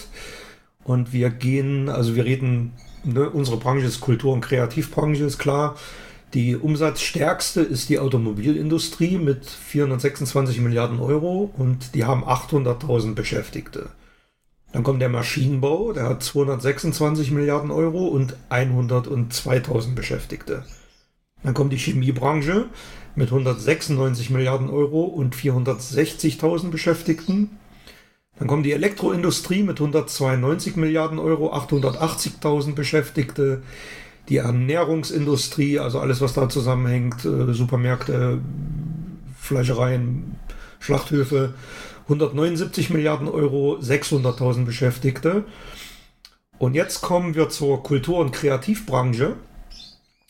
Die hat einen Umsatz im Jahr 2019-20 von 174 Milliarden Euro und hat 1,8 Millionen Beschäftigte. Und jetzt sagt mir mal einer, dass das kein Wirtschaftsfaktor ist.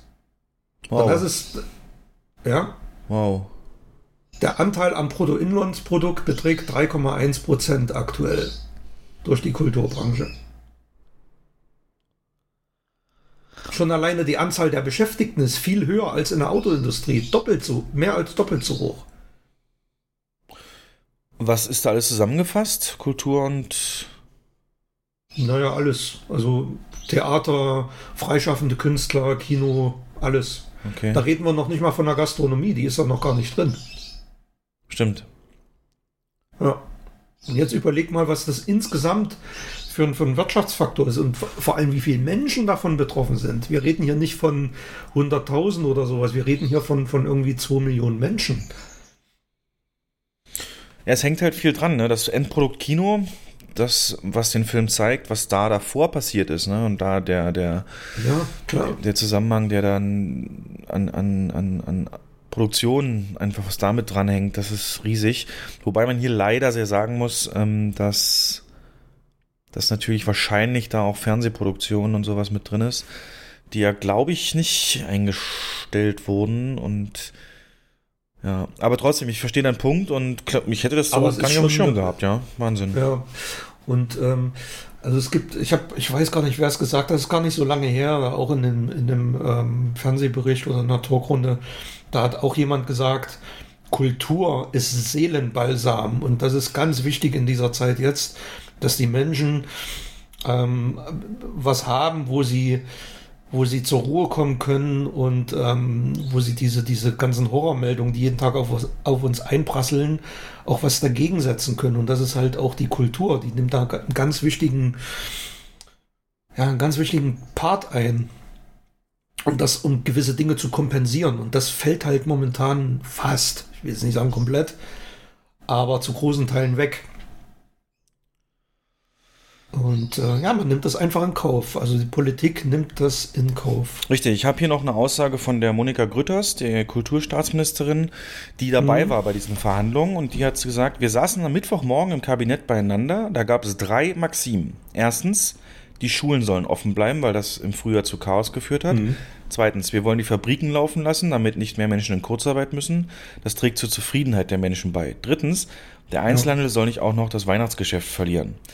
Wenn man diese drei Dinge möchte, heißt das in der Conclusio, alles andere muss dicht gemacht werden. Da hat man dann eben auch nicht mehr differenziert. So ist mhm. das ähm, ja, übertragen auf Laschet. Äh, auch diese so ein, genau. Diese Aber die Wirksamkeit steht auch, die, die, Wirksamkeit ist für mich doch nicht nachgewiesen. Also, und, und sind denn diese Maßnahmen überhaupt alternativlos? Das ist die Frage, die ich mir stelle. Hätte man, hätte man eine Alternative dazu, die Kultur und die Gastronomie auf Null zu fahren? Ich würde andersrum mal fragen, ähm, hättest du oder hätten wir weniger Verständnisprobleme damit, wenn es wieder so ein Komplett-Lockdown gewesen wäre. Als Einleitung dazu auch wieder Flebber aus dem NDR-Interview. Ich bin natürlich extrem sauer und habe null Verständnis für diese Maßnahme. Ich, hatte, ich hätte völliges Verständnis gehabt, wenn man einen kompletten Lockdown gemacht hätte, wenn man das ganze Land, Land einen Monat ruhig gestellt hätte, um zu gucken, wie sich die Zahlen nach unten bewegen. Also er sagt, das wäre für ihn leichter zu ertragen gewesen, als jetzt dieses, ähm, also dieses, ja halt, ne, alles andere ja. außer Einzelhandel, Fabriken und Schulen. Ähm, würde es dir da auch so gehen? Also hättest du in dem Fall gesagt, jo, da gehe ich dann mit oder nicht? Ähm, teils, teils. Also A, ich wäre persönlich betroffen durch meine Frau, weil die arbeitet im Einzelhandel, klar. Die wäre dann auch wieder zu Hause und äh, würde weniger Geld verdienen. Aber es wäre für mich, wie Flebbe schon sagt, es wäre für mich plausibler. Also es wäre eine plausiblere Erklärung. Und ähm, Kubicki hat gestern, also der FDP, ähm, stellvertretende FDP-Vorsitzende, der hat gestern auch was Schönes gesagt wenn man sich mal anschaut, wie viel wie Millionen Menschen eng aneinander gequetscht jeden Tag in Bus und U-Bahn und S-Bahn und, und, und Deutsche Bahn zur Arbeit pendeln und fahren mhm. mit selbstgenähten Masken, die überhaupt nicht schützen und ähm, alle möglichen Kontaktflächen antatschen und, und, und, und sich dann einen Schweiß von der Stirn wischen. Ähm, da sollte man doch mal ansetzen. Was, was trägt denn dieser Bereich zur exponentiellen Erhöhung der Infektionen bei? Das ist doch mit Sicherheit deutlich höher als Gaststätten und Kino und Theater. Aber da geht man nicht ran. Und das würde man natürlich, ja, es würde eine direkte Verbindung geben, wenn man den, den ähm, Einzelhandel auch runterfahren würde. Aber wenn man konsequent wäre, müsste man auch die die, die ähm, Anzahl in Bus und Bahn reglementieren. Also das wäre für mich Konsequenz. Ja, wie willst du das machen? Das findet ja auch nicht statt. Ja, willst, kann, kannst du nicht machen. Aber ich habe ich hab mir gestern und vorgestern habe ich gesagt, ey, warum, ey, das kostet jetzt 10 Milliarden Euro, um den, also das ist so das Budget, was man hat, um, um den Schaden zu ersetzen. Also man, man redet von 75 Prozent des Umsatzes aus dem Vorjahresmonat, also November 2019, der betrieben mit, ich glaube, unter 50 Mitarbeitern ersetzt werden soll. Und was kannst du für 10 Milliarden Euro, habe ich mir mal so überlegt, für andere Maßnahmen machen? Was wäre denn, wenn die Bundesregierung jedem Bürger, der erwerbstätig ist oder der sich im öffentlichen Raum aufhält, jeden Tag kostenlos eine FFP2-Maske zur Verfügung stellen. Das heißt, du bekommst jeden Monat ein Paket mit 30 Masken Und äh, sobald du zur Haustür rausgehst, musst du die aufsetzen im öffentlichen Raum. Wäre das nicht ein viel sinnvolleres Mittel und äh, viel einfacheres Mittel, um die Infektion einzudämmen? Ja. Du hast einen Eigenschutz, du hast einen, oder? Ja, weil die. Und es ist deutlich billiger. Es ist doch viel billiger. Rechne mal hoch, das sind, weiß ich nicht, 50 Millionen Masken am Tag. Das sind in 10 Tagen 5, das sind im, im Monat 1,5 Milliarden Masken. Im Einkauf, weiß ich nicht, was die kosten, ein Euro oder so. Das ist aber ein anderer, eine andere Hausnummer als 10 Milliarden Euro. Wäre das nicht eine Möglichkeit, dass man über, über solche Maßnahmen, dass man den Eigenschutz der Menschen erhöht, die auch die, die Kulturbranche oder so wieder öffnen kann oder am Laufen erhält? Ja, wäre es. Ähm, die Masken sind ja auch nachgewiesen äh, deutlich effizienter, FFP2, dann wäre auch ein klarer Standard da. Wenn man den beschließt, Genau. muss der Staat es auch ähm, bereitstellen, das ist klar.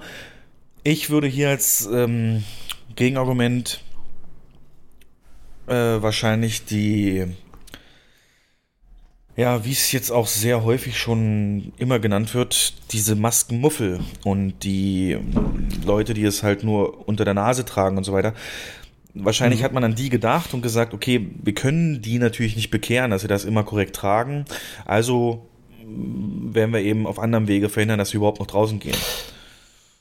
Glaubst du, glaubst du nicht, dass ein Großteil der Maskenmuffel einfach nur das Geld nicht ausgeben will oder zu faul ist, sich im Supermarkt Masken zu kaufen? Glaubst du, glaubst du nicht, dass wenn man was kostenlos zur Verfügung gestellt bekommt, dass man es dann auch stärker nutzt? Ich meine nicht, dass die gar nicht getragen werden, sondern falsch getragen werden. Dieses ähm, nasefrei äh, macht ja den ganzen Sinn und die, Zweck. FFP, die FFP2, die kannst du nicht falsch tragen. Das geht gar Stimmt. nicht unter der Nase. Das geht nicht, ist unmöglich. Ja, Und wenn du FFP2-Masken als Standard etablierst und die zur Verfügung stellst, die können nicht falsch getragen werden, geht nicht. Die sind teurer, klar, aber selbst meine Eltern, ne, die haben meine, als meine Eltern hier zu Besuch waren im Mai, da haben die, ich habe im Auto ja die, die, die Masken aus dem Kino bei mir im, im Dingsfach liegen, die man so nach Feierabend mitnimmt, packe ich die, krach ich die dann in die Ablage rein. Und mein Vater hat gefragt, was sind das für Masken? Und da habe ich gesagt, ja, probier mal und so. Und der kann dadurch viel besser Luft kriegen. Ich sage, die schützen auch von außen. Das heißt, du hast, glaube die filtern 98 oder 99 Prozent Ja. Viren, Bakterien, auch die von außen kommen raus, was so eine selbstgenähte Stoffmaske halt nicht macht. Und der hat sich jetzt, der bestellt sich jetzt äh, äh, immer Zehnerpakete von den FFP2-Dingern nach Hause. Und wenn man und wenn man das in die Köpfe der Menschen bekommt, dass diese Masken einen Eigenschutz bieten, und wenn man die vielleicht sogar staatlich subventioniert, den Preis subventioniert, dass man, dass man die deutlich günstiger anbieten kann oder auch verpflichtend macht, diese Masken zu tragen, dass andere gar nicht mehr zulässig sind, ähm, dann denke ich mal, dann, dann sind wir einen deutlichen Schritt weiter, glaube ich. das klingt richtig gut. Mm, Und wie würdest du dann argumentieren, wenn es dann eben die Bedenken gibt, weil man ja im Rahmen gerade bei Kulturveranstaltungen sitzend äh, wäre ja dann nur konsequent dein Gedanke, wenn man dann sagt, auch während der Filmvorführung oder Theatervorführung zu tragen. Ne? Das wäre ja dann für uns schon wieder sehr einschränkend. Ja, wir sind ja, wir sind ja da in einem Bereich, äh, in dem es nachgewiesenermaßen durch die Hygienestandards, durch eine äh, ausreichende Entlüftung und Belüftung nicht notwendig ist, eine Maske zu tragen am Platz. Und da ähm, sind die Behörden gefragt und ich finde, wenn so ein Betreiber nachweisen kann, dass er eine Filterbelüftungsanlage hat, wie wir zum Beispiel, bei der permanent auch die Abluft abgesaugt wird, mh, da müsste es halt Standards geben und wenn die erfüllt sind, ist die Maskenpflicht nicht, also muss man keine Maske tragen. Wenn die nicht erfüllt sind, muss man die Maske tragen. Und das würde ja dann auch bedeuten, dass viele vielleicht nochmal in solche Belüftungsanlagen investieren. Und das muss natürlich sich auch lohnen. Und das darf nicht wieder dazu führen, dass ein Monat später alles dicht gemacht wird. Weil wie viele Gastronomen haben Tausende an Euro in, in Hygiene, in, in Schutzwände investiert, in Heizpilze, in ja, Desinfektionsspender sind ja auch nicht billig und werden dann jetzt dafür bestraft. Und ich finde, also man hat doch seit März über ein halbes Jahr, man hat sieben, acht Monate Zeit gehabt, eine Strategie zu entwickeln. Seit, seit Frühjahr reden die, es wird eine zweite Welle kommen. Jeder Politiker hat das gesagt, aber sie haben nicht darauf vorbereitet. Es gab keine Vorbereitung auf diese zweite Welle. Das ist das, was man der Politik vorwerfen muss. In der Zeit hätte man den FFP2-Plan natürlich ausarbeiten können, ja, das stimmt. Absolut, ja. Ja. Und man hätte auch dafür sorgen können, dass der Bestand ausreicht über den Winter, ne? indem man sich größere Mengen anschafft. Ja, ist leider alles nicht passiert. Und Nee. finde ich aber hervorragend, dein Vorschlag. Ähm, die sind sicherlich auch kein Allheilmittel und sicherlich hast du gerade argumentiert, ja, im Kino, Abluft und so, aber das müsste ja im Rahmen der Gleichbehandlung dann auch wieder in Restaurants gelten, wo dann eben auch wieder Gruppen ohne Masken miteinander reden und ja, da wird es immer so einzelne Argumente geben, wo sie gesagt haben, ist uns zu kompliziert und da lassen wir uns nicht drauf ein, dann machen wir lieber einmal komplett dicht. So. Ähm, Ja, aber wir sind ja, aber wir wissen ja, dass die, die Gastronomie auch belegbar, die Kinobranche hat wirklich eine, eine makellose Bilanz. Und die Gastronomie hat nachgewiesenermaßen, glaube ich, im niedrigen einstelligen prozentualen Bereich Ja. dazu beigetragen. Ich glaube, wir reden von ein oder zwei Prozent, habe ich gesehen. Übrigens auch die, nicht die, diese Branche. die Fitnessstudio-Branche argumentiert übrigens genau wie wir, ne? Habe ich jetzt von deren Ja, Verbandsvorsitzenden gelesen. Auch bei denen ist es nachweislich noch nicht so gekommen, was Ja. komisch ist, weil äh, da natürlich schwer geatmet wird und alles, aber ja, schon krass. Ja. Ähm, aber sehr gute Idee. Und die Frage ist halt, wie es dann weitergeht, da kommen wir gleich zu. Wenn die Zahlen sinken, wird man natürlich immer sagen, geil, das ist das Mittel der Wahl. Obwohl es natürlich auch ganz Richtig, simpel genau. daran liegen kann, dass einfach auch sich nicht so viele Leute mehr treffen dürfen. Aber das wird man so nie erfahren. Ich Hm. Da möchte bin, noch, ich, da, ja, erzähl. da bin ich auch so hin und her gerissen. Ne? Also, wie du gerade sagst, die Zahlen sinken und das wird denen eine Bestätigung geben. Ja, die, das zeigt jetzt Gastronomie, Kinos und so sind die Treiber der Infektion. Ihr seht ja, ne, jetzt geht's runter. Z sinken die Zahlen nicht, mh, werden die Maßnahmen verlängert und verschärft, was auch nicht gut ist. Zeigt aber dann auch, dass eben Gastronomie und Kinos scheinbar nicht die Treiber der Infektion sind. Also man ist so hin und her gerissen. Hm. Ähm, vielleicht noch eins, was auch in dem Zusammenhang sehr oft m, gesagt wird, ist ja dann eben, dass Kirchen und Gottesdienste nicht betroffen sind von diesen Regelungen. Immer begründet natürlich mit dem grundgesetzlich geschützten Religionsfreiheit. Und da habe ich einen super interessanten Kommentar gelesen, äh, der das so ein bisschen gegenüberstellt. Und zwar, die Religionsfreiheit ist als Grundrecht nicht wesentlicher oder besser geschützt als die Kunstfreiheit. Im Gegenteil. Abgesehen davon ist die Religionsausübung in den eigenen vier Wänden durchaus auch bei Beschränkung von Zusammenkünften möglich. Es ist jedem erlaubt, zu welchen Göttern oder Fabelwesen auch immer uneingeschränkt zu beten, Artefakte zu betrachten und Schriften welches Propheten oder Priesters auch immer zu studieren. Auch der religiöse Austausch ist dank Internet, Videokonferenzen, Post und Telefon jederzeit möglich. Bei der Kunstausübung ist dies jedoch anders. Schon die Auseinandersetzung mit museal ausgestellten Werken der bildenden Kunst erfordert ein Mindestmaß an Präsenz, da genügen Fotos und Videos eben bei weitem nicht. Auch Theater und Musik sind mit technischen Mitteln nur unvollständig und wenig überzeugend vermittelbar. Die Ausübung von Aktions- und Körperkunst ist ohne Präsenzkultur nahezu sinnlos. Hinzu kommt, dass während die Prämissen von Religion in einer aufgeklärten Gesellschaft durchaus in Frage gestellt werden können und auch müssen, die reichhaltig ausgestaltete Kunst aller Sparten erwiesenermaßen eine existenziell, existenziell notwendige Grundlage jeder freiheitlichen und aufgeklärten Gesellschaft ist, mitunter auch ein notwendiges Korrektiv der politischen und wissenschaftlichen Betrachtung in der öffentlichen Debatte. Das ähm, Hm. ist natürlich äh, bezogen jetzt auch ganz klar auf diese Hochkultur, äh, Museen eben und Theater und so weiter. Kino ist es nicht eins zu eins übertragbar, weil es ja die Möglichkeit gibt, so einen Film eben auch zu streamen. Aber auch da ist es ja im Prinzip das Ding, so, was wir immer sagen, das Kinoerlebnis. Ne? Das ist eben was anderes im Kino und die Argumentation würde da auch genau drauf passen. Also ich will das Thema jetzt gar nicht so groß aufmachen, aber im Gegensatz zu den Branchen, die wir gerade analysiert haben und deren geringe bis keine nachgewiesene Ausbrüche, dort ist es Mhm. bei Gottesdiensten schon nachgewiesen, dass es passiert ist. Nachgewiesen, die sind, ja, also wir erfahren sie am eigenen Leib. Das ist ja 50 Kilometer von hier. Ich weiß nicht, ob du es mitbekommen hast. Nee, was war da? Eine Baptistengemeinde mit, ähm, ich glaube, 250 Leuten, die sich in der Kirche zum gemeinsamen Singen getroffen haben. Und 125 davon, also 50 Prozent, waren im Anschluss infiziert. Die haben halt schön getrellert in ihrer Kirche. Und aus diesem Grund ist der komplette Landkreis dann rot gewesen. Das war sogar, äh, Ministerpräsident Weil hat das dann sogar thematisiert in einer Talkshow. Aber da geht man nicht ran.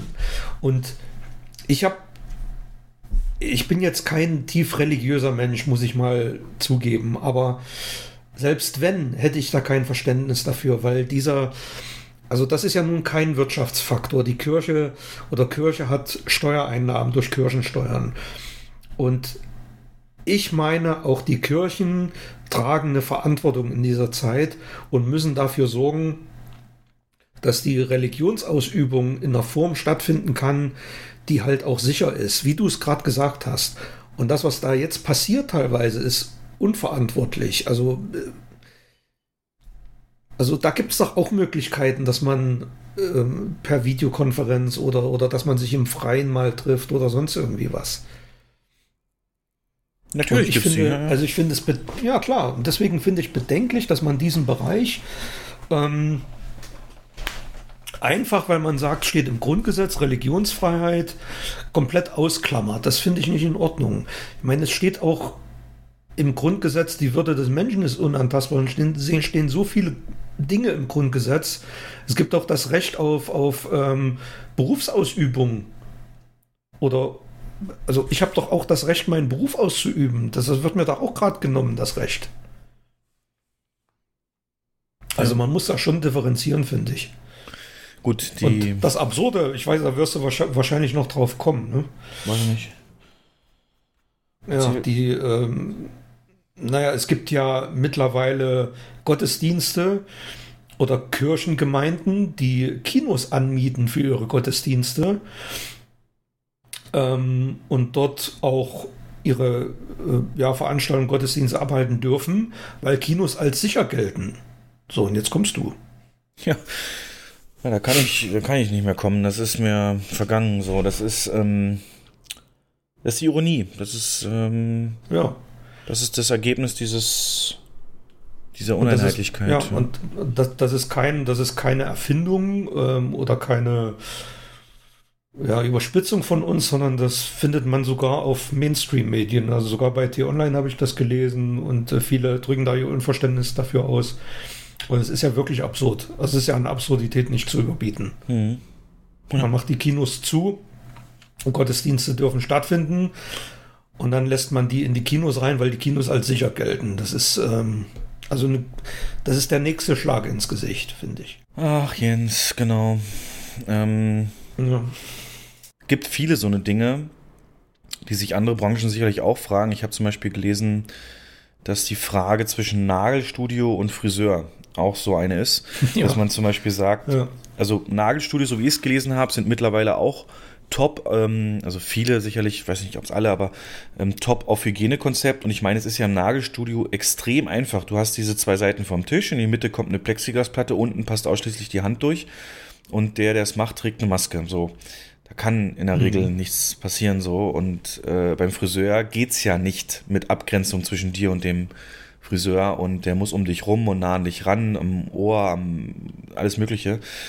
Und äh, da ist sicherlich auch ganz klar der Treiber gewesen, dass die Menschen eher mal auf ein Nagelstudio verzichten können, als auf einen Haarschnitt. Ne? Wobei das auch ja, aber, fraglich ist. aber ist es nicht ungerecht? Ist es nicht ungerecht? Natürlich. Weil, also Nageldesignerin oder Nagelpflegerin oder auch Fußpflege dürfen ja ihre, ihre Berufe weiter ausüben, die dürfen ja Hausbesuche dürfen gemacht werden. Also die kommen zu dir nach Hause, machen, können die Nägel oder Fußpflege machen, ohne irgendwelche Hygieneregeln, Maßnahmen, ohne Desinfektionsspender, ohne äh, Wände, ohne Klimaanlage, ohne Luftabsaugung, ohne alles, ja, einfach in der Wohnung. Das ist dann erlaubt. Wo, verstehe ich nicht. Ich verstehe es einfach nicht. Warum lässt man den Leuten nicht warum lässt man die Leute nicht dort hin, wo es sicher ist, wo Hygienemaßnahmen eingehalten werden? Das ist ja auch das Argument ähm, mit der Gastronomie. Ne? Ich habe gestern meine Frau abgeholt von Arbeit und da fährst du an McDonalds vorbei und ich habe noch nie so eine große, lange Schlange gesehen, am, die am McDrive Ja, steht. ja, also ja, es waren bestimmt 30 Autos immer so. bis zur Straße raus. Und in jedem Auto saßen locker vier, fünf Leute. Ja. So, die fahren da, die fahren da hin, holen sich ihre Burger, fahren nach Hause, machen den Fernseher an, machen Mucke an, machen Party. Ähm, jetzt frage ich mich, ist das sicherer, wenn die ihre Burger zu Hause in einem vermieften, weiß ich nicht, Zimmer zu sich nehmen oder im, im Restaurant, was eine Lüftung hat und wo Hygiene- Hygienemaßnahmen stattfinden? Ja, der Knackpunkt ist natürlich, dass der Grundgedanke natürlich ist, dass man erst gar nicht will, dass die Leute irgendwie rausgehen. Aber du hast natürlich recht, fürs Abholen der Speisen, das ja weiterhin erlaubt ist, ähm, ist der Gedanke, dass das nur einer macht, ähm, reichlich naiv. Wird sicherlich auch geben, aber du hast gerade das beste Beispiel gemacht. Gerade bei so Fastfood-Sachen sind es oftmals dann die Gruppen, genau, die dann zu Hause irgendwas anderes machen. Und damit ist sie, ja, ist alles wieder Also darauf da hätte- konzentriert. Mhm. Richtig, also da hätte man konsequent sein müssen und auch das verbieten müssen. Weil ich finde, das, äh, also das ist doch viel schlimmer. Da stehen wirklich, da standen, also das waren 30, reicht nicht aus, Autos in der Schlange. Ich habe keine Ahnung, wie lange die da auf ihr, ihren, ihren blöden Hamburger gewartet haben. ist doch krank. Ja. Naja, Es ist jetzt so, und jetzt gucken wir mal auf die Auswirkungen. ja, richtig, Ähm, genau. Denn es gibt ja im selben Atemzug, wie die Verordnung kam, wurden ja auch Hilfen angekündigt. Und ähm, konkret sehen die so aus, dass äh, für diesen Hilfen antragsberechtigt sind Unternehmen, Betriebe, selbstständige Vereine und Einrichtungen, denen aufgrund der staatlichen Anordnung das Geschäft untersagt wird, beziehungsweise aufgrund der bestehenden Anordnung bereits untersagt ist. Unterstützungsmaßnahmen für diejenigen, die indirekt aber in vergleichbarer Weise durch die Anordnung getroffen sind, werden auch unterstützt. Ist heute rausgekommen, also Firmen, die über 80 Prozent ihres Umsatzes machen mit Unternehmen, die jetzt zu sind, ne, wie zum Beispiel eben unser äh, Mais- und Nacho-Lieferant. Oder, Zulieferer, sowas, ja, genau. ja, oder im Restaurant, die Wäschereien, die immer alles bei Hotels sauber machen. Hotelübernachtungen sind ja auch verboten. Ähm, also touristische, das ist auch so geil, ne? Touristisch, aber Geschäftsreisen, äh, die sind natürlich immun. naja. Aber du kannst, aber du kannst dich ins Auto setzen, zum Flughafen äh, fahren, dort in den Flieger steigen, nach Malle fliegen. Das darfst du. Normale Mit weiß nicht, ob 200 das nicht, zusammen. ist glaube ich noch, ähm, Ja, aber, aber Fuerteventura ist frei, ja. Ja, das ist, ja, gut. Die Ah, ich wieder in Wirtschaftshilfe Rage, wird als einmalige Kostenpauschale ausbezahlt. Den Betroffenen soll einfach und unbürokratisch geholfen werden. Darum geht es insbesondere um die Fixkosten, die trotz der temporären Schließung anfallen. Um das Verfahren so einfach wie möglich zu halten, werden diese Kosten über den Umsatz angenähert. Bezugspunkt ist äh, daher der durchschnittliche wöchentliche Umsatz im November 19. Der Erstattungsbetrag beträgt 75 Prozent des entsprechenden Umsatzes für Unternehmen bis 50 Mitarbeiter. Und ich glaube gehört zu haben, konnte ich aber noch nicht finden, über 50 Mitarbeiter sind 60 Prozent. Um nicht in eine detaillierte und zu komplexe Kostenrechnung einsteigen zu müssen, werden die Fixkosten also pauschalisiert. Ähm, ja, diese gewährte außerordentliche Wirtschaftshilfe wird mit bereits erhaltenen staatlichen Leistungen, wie zum Beispiel im Kurzarbeitergeld, verrechnet. Das heißt, ähm, wenn wir das beantragen würden, da wir ja nun mal alle Mitarbeiter gerade in einer Kurzarbeit haben und auch unsere Studenten und Minijobber bezahlen, obwohl die nicht äh, Kurzarbeit gefördert, Kurzarbeitergeld gefördert sind, ist es schon wieder ein deutlich kleinerer Teil, den wir Das da. heißt, die Kurzarbeitbeträge werden da abgezogen.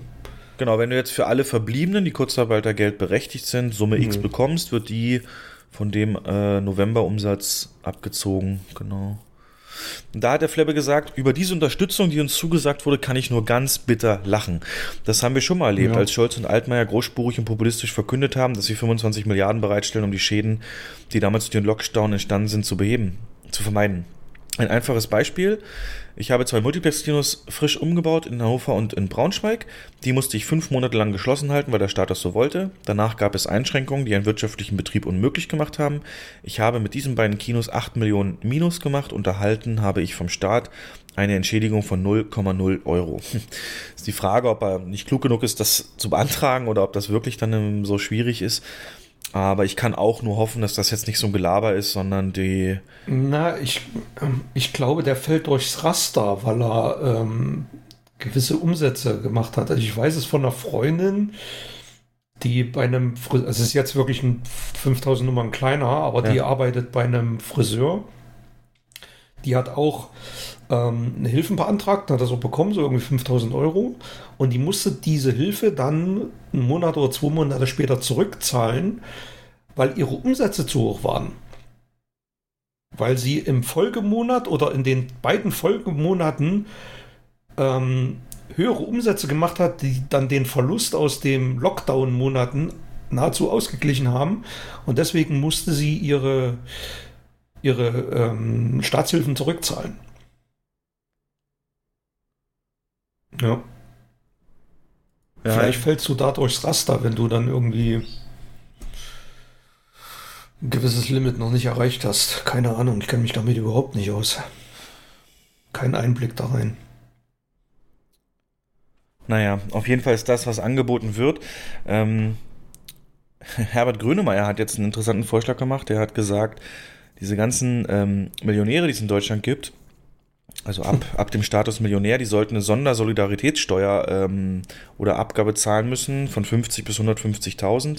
Wenn es jeder Millionär in Deutschland machen würde, dann hätten wir 200 Milliarden äh, übrig, um den, um den um, die, um das hier alles abzufedern und, und, und zur mhm. Verfügung zu stellen, das Geld. Ähm, wird alles wahrscheinlich so nicht kommen. Nee. Aber es ist trotzdem weiterhin sehr ungleich, die Belastung. Ne? Es gibt ja teilweise Firmen, die auch deutlich, deutlich jetzt wachsen ohne Ende und mhm. das ja, da das ist, ähm, das habe ich mir aufgeschrieben. Da gab es doch diese Alarmstufe Rot-Demonstration in Berlin, ja. wo verschiedene Künstler und Schauspieler und Musiker aufgetreten sind und unter anderem auch der 85-jährige Dieter Hallervorden. Und der hat gefordert, dass die Firmen, die stark von der Krise profitieren, zum Beispiel Amazon oder die ganzen äh, Versender und, und Online-Anbieter, dass die eine Sondersteuer zahlen müssen, die äh, den, den gewachsenen Umsätzen entspricht oder darauf ausgerichtet ist und die dann zur Entschädigungszahlung mit ähm, genutzt wird. Was hältst du davon?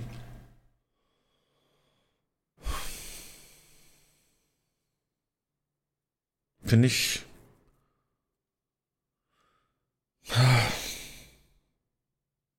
Es ist fair, ja, aber es ist natürlich das Geschäftsmodell. Es ist genauso, also ich finde, die Grundidee ist ja fair, aber es ist nicht umsetzbar, weil A, Amazon zahlt in Deutschland keine Steuern, ist ein amerikanisches Unternehmen, deswegen wirst du da kaum, äh, an die kommst du ja gar nicht ran. Und ähm, B ist es ja dann auch so, dass die Branchen, die jetzt durch den Lockdown ähm, brach liegen, dass die ja vielleicht in der Zukunft irgendwann mal wieder so ein so, so steil bergauf gehen und dass vielleicht andere Branchen betroffen sind. Vielleicht kauft in zehn Jahren keiner mehr ein Auto. Und mit welcher Argumentation würdest du dann rankommen, wenn du sagst, Kinos machen jetzt einen mega Reibach, haben jahrelang volle Häuser, haben wahnsinnige Umsatzzuwächse, gebt doch mal der armen Autobranche was ab. Das ist eigentlich dasselbe Argument dann. Ne?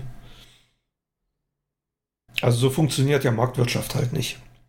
Deswegen wird das nicht umsetzbar sein. Ja, tatsächlich. Aber der Grundgedanke, klar, wäre fair. Ähm, und wenn wir nochmal weiter vorausschauen, wie siehst du denn nach November die Welt ähm, oder die Ergebnisse, die Schlussfolgerungen aus dem ganzen aus der Aktion jetzt. Also es gibt ja die Strömung, dass es eigentlich schon zu spät war, dass sich das erst frühestens Ende November überhaupt mal bemerkbar macht und die wollen sich am 16. November, das wird für uns so ein Schicksalstag, wieder mhm. zusammensetzen und dann gucken, wo es, glaube ich, noch nicht äh, zwingend Ergebnisse da geben wird, wenn es welche gibt. Und wie gesagt, wenn es welche gibt, welche Schlüsse wird man ziehen? Ne? Hat jetzt ähm, das Schließen der Kultur und Gastro dafür gesorgt, dass sich weniger treffen? Oder gab es andere Herde, die das dann eben nur verlagert haben? gehen wir mal vom Also, Best. Ja. also- also interessant wird's, wenn man sich die aktuellen Zahlen anschaut. Also wir haben momentan so einen R-Wert, so einen 7-Tage-R-Wert von 0,97. Das ist seit Wochen das erste Mal wieder unter 1. Sonst Mhm. war er irgendwie 1,2, 1,3. Hm. Und gestern, meine ich, waren auch die, die absoluten Anzahl der Neuinfektionen deutlich unter den Topwerten der letzten Woche. Heute ist es wieder mehr. Aber wenn ich mir die, den R-Wert anschaue und das Argument immer sage, es wird sich erst oder der, der Effekt zeigt sich erst zwei Wochen später, das würde ja bedeuten, dass die Schließung, die vor ein paar Tagen stattgefunden hat, nicht dafür verantwortlich ist, dass gestern oder dass in der letzten Woche der R-Wert unter 1 gesunken ist. Also muss das doch andere Auswirkungen gehabt haben. Das kann man jetzt nicht sagen. Durch die Schließung haben wir es jetzt erreicht, er ist unter 1 gekommen. Ist naheliegend, ne? Weil die wird sich erst, ja, die wird sich erst nächste Woche oder in zwei Wochen bemerkbar machen. Und das ist, das finde ich super interessant gerade. Und da bin ich mal gespannt, wie da, wie da auch auf höherer Ebene argumentiert wird. Ja, man wird sich das schon zurechtlegen. Wobei ich auch gehört habe, Ja, mit richtig, so genau. riesen Fallzahlen soll das automatisch passieren, aber da bin ich, wie Ja. gesagt, kein, kein Profi. Ja, was sind denn die möglichen, wenn du jetzt Ministerpräsident Gerwin wärst äh, und am 16. November fragt dich Merkel, was machen wir denn jetzt? Ähm, so, dann gibt es halt die Möglichkeit, die Zahlen sind nicht runtergegangen, dann würdest du direkt auf eine Verlängerung gehen oder eine Woche noch warten oder würdest du es ausweiten? Was glaubst du für den Dezember? Wie siehst du den? Wenn ich Ministerpräsident wäre oder wenn ich Merkel wäre, würde ich meinen Vorschlag mit den Masken umsetzen. Tja, den würde ich umsetzen. Und ansonsten, was ich glaube, was passiert, ist eine andere Sache. Ich glaube nicht, dass am 16., das ist ja schon, wann ist denn das? Was haben wir heute, am 5., ne? Heute ist der fünfte, ja. Elf Tage. Das ist übernächsten Montag. Kann ich, ich kann mir nicht vorstellen, dass am 16. die Zahlen so stark nach unten gegangen sind. Ähm, die werden, die werden wahrscheinlich, werden sie runtergehen. Und möglicherweise werden die da Blut geleckt haben und sehen, ah, funktioniert irgendwie ein bisschen. Und lass uns am, oder lass uns dann noch eine Woche oder zwei Wochen dranhängen, um die Zahlen vor Weihnachten so weit runterzudrücken, dass wir durch äh, Ende Dezember und über den Januar kommen, vielleicht sogar noch Februar rein, dass wir dann eventuell sogar März, April dann mit, mit ersten Impfungen anfangen können. Also ich könnte mir vorstellen, dass man es nochmal verlängert. Oder dass man im Januar, Februar vielleicht nochmal so ein, zwei Wochen in so einen ähm, möchte gern Lockdown reingeht. Das Ja, wären so ja. die Szenarien, die ich mir vorstellen kann. Das ist ja die Theorie, ne, dass man dann, wie gesagt, Ja. Dezember offen und dann Anfang Januar, wenn alle Richtig. durch sind mit Partys, dann ähm, ja. Aber ich glaube auch, dass wenn, also wenn man die, wenn man die Nummer jetzt nochmal durchziehen würde im, im Januar, Februar, ähm, ich glaube, dann wären die Widerstände um, um ein Vielfaches nochmal höher, als sie jetzt schon sind. Aha. Ich glaube, das ist dann nicht so leicht durchzudrücken. Aber ich habe schon vor vorher schon gesagt, ich kann mir nicht vorstellen, dass sie nochmal zumachen. Können sie sich nicht erlauben. Die können die Wirtschaft nicht nochmal brach liegen lassen. Aber sie haben es ja doch getan. Ja. Tja, gehen wir mal vom Best Case aus, wenn wir sagen, der Dezember wird wieder geöffnet. Was äh, können unsere, was können wir denn dann zeigen unseren Gästen? Also was wird da an Filmen überhaupt da sein? Ähm, sicherlich wird Mhm. weitergespielt, was schon gut lief. Also dieser Yakari-Film, den wir eben hatten, Greenland und sowas. Und der Kaiserschmarrn-Drama, der Eberhofer-Krimi, der eigentlich an Bond-Datum 12. November steigen sollte, wo der Vorgänger fast ausschließlich in Bayern 1,2 Millionen Besucher hatte, soll ja dann doch deutschlandweit kommen. Und da gibt es eine Zusage vom Verleih, dass der auch 2020 sollte eben das nicht verlängert werden, auch kommen wird. Und das andere Studio, das uns da sehr stark unterstützt, ist Warner Brothers, die auch schon bekannt gegeben haben, einige Filme, die entweder im November starten sollten, ähm, nicht, nicht alle nach 2021 zu legen, sondern unter anderem ähm, Lauras Stern, schöner Kinderfilm, bleibt vor Weihnachten am 23. oder Wunderschön, mhm. dieses ähm, Muttersein-Drama ähm, mit, mit Caroline Herfurth, jetzt am 17. Dezember, auch mehr oder weniger Familienfilm. Ein nasser Hund, die Komödie, 3. Dezember. Und genau, also da bleibt auch noch einiges im, im Dezember. Und die große Frage, jetzt nicht zwingend mehr für den Dezember, aber die große Frage fürs Jahresanfang dann und Jahreswechsel ist und bleibt natürlich noch Wonder Woman, das wieder ein Hollywood-Blockbuster ja. entsprechend wäre.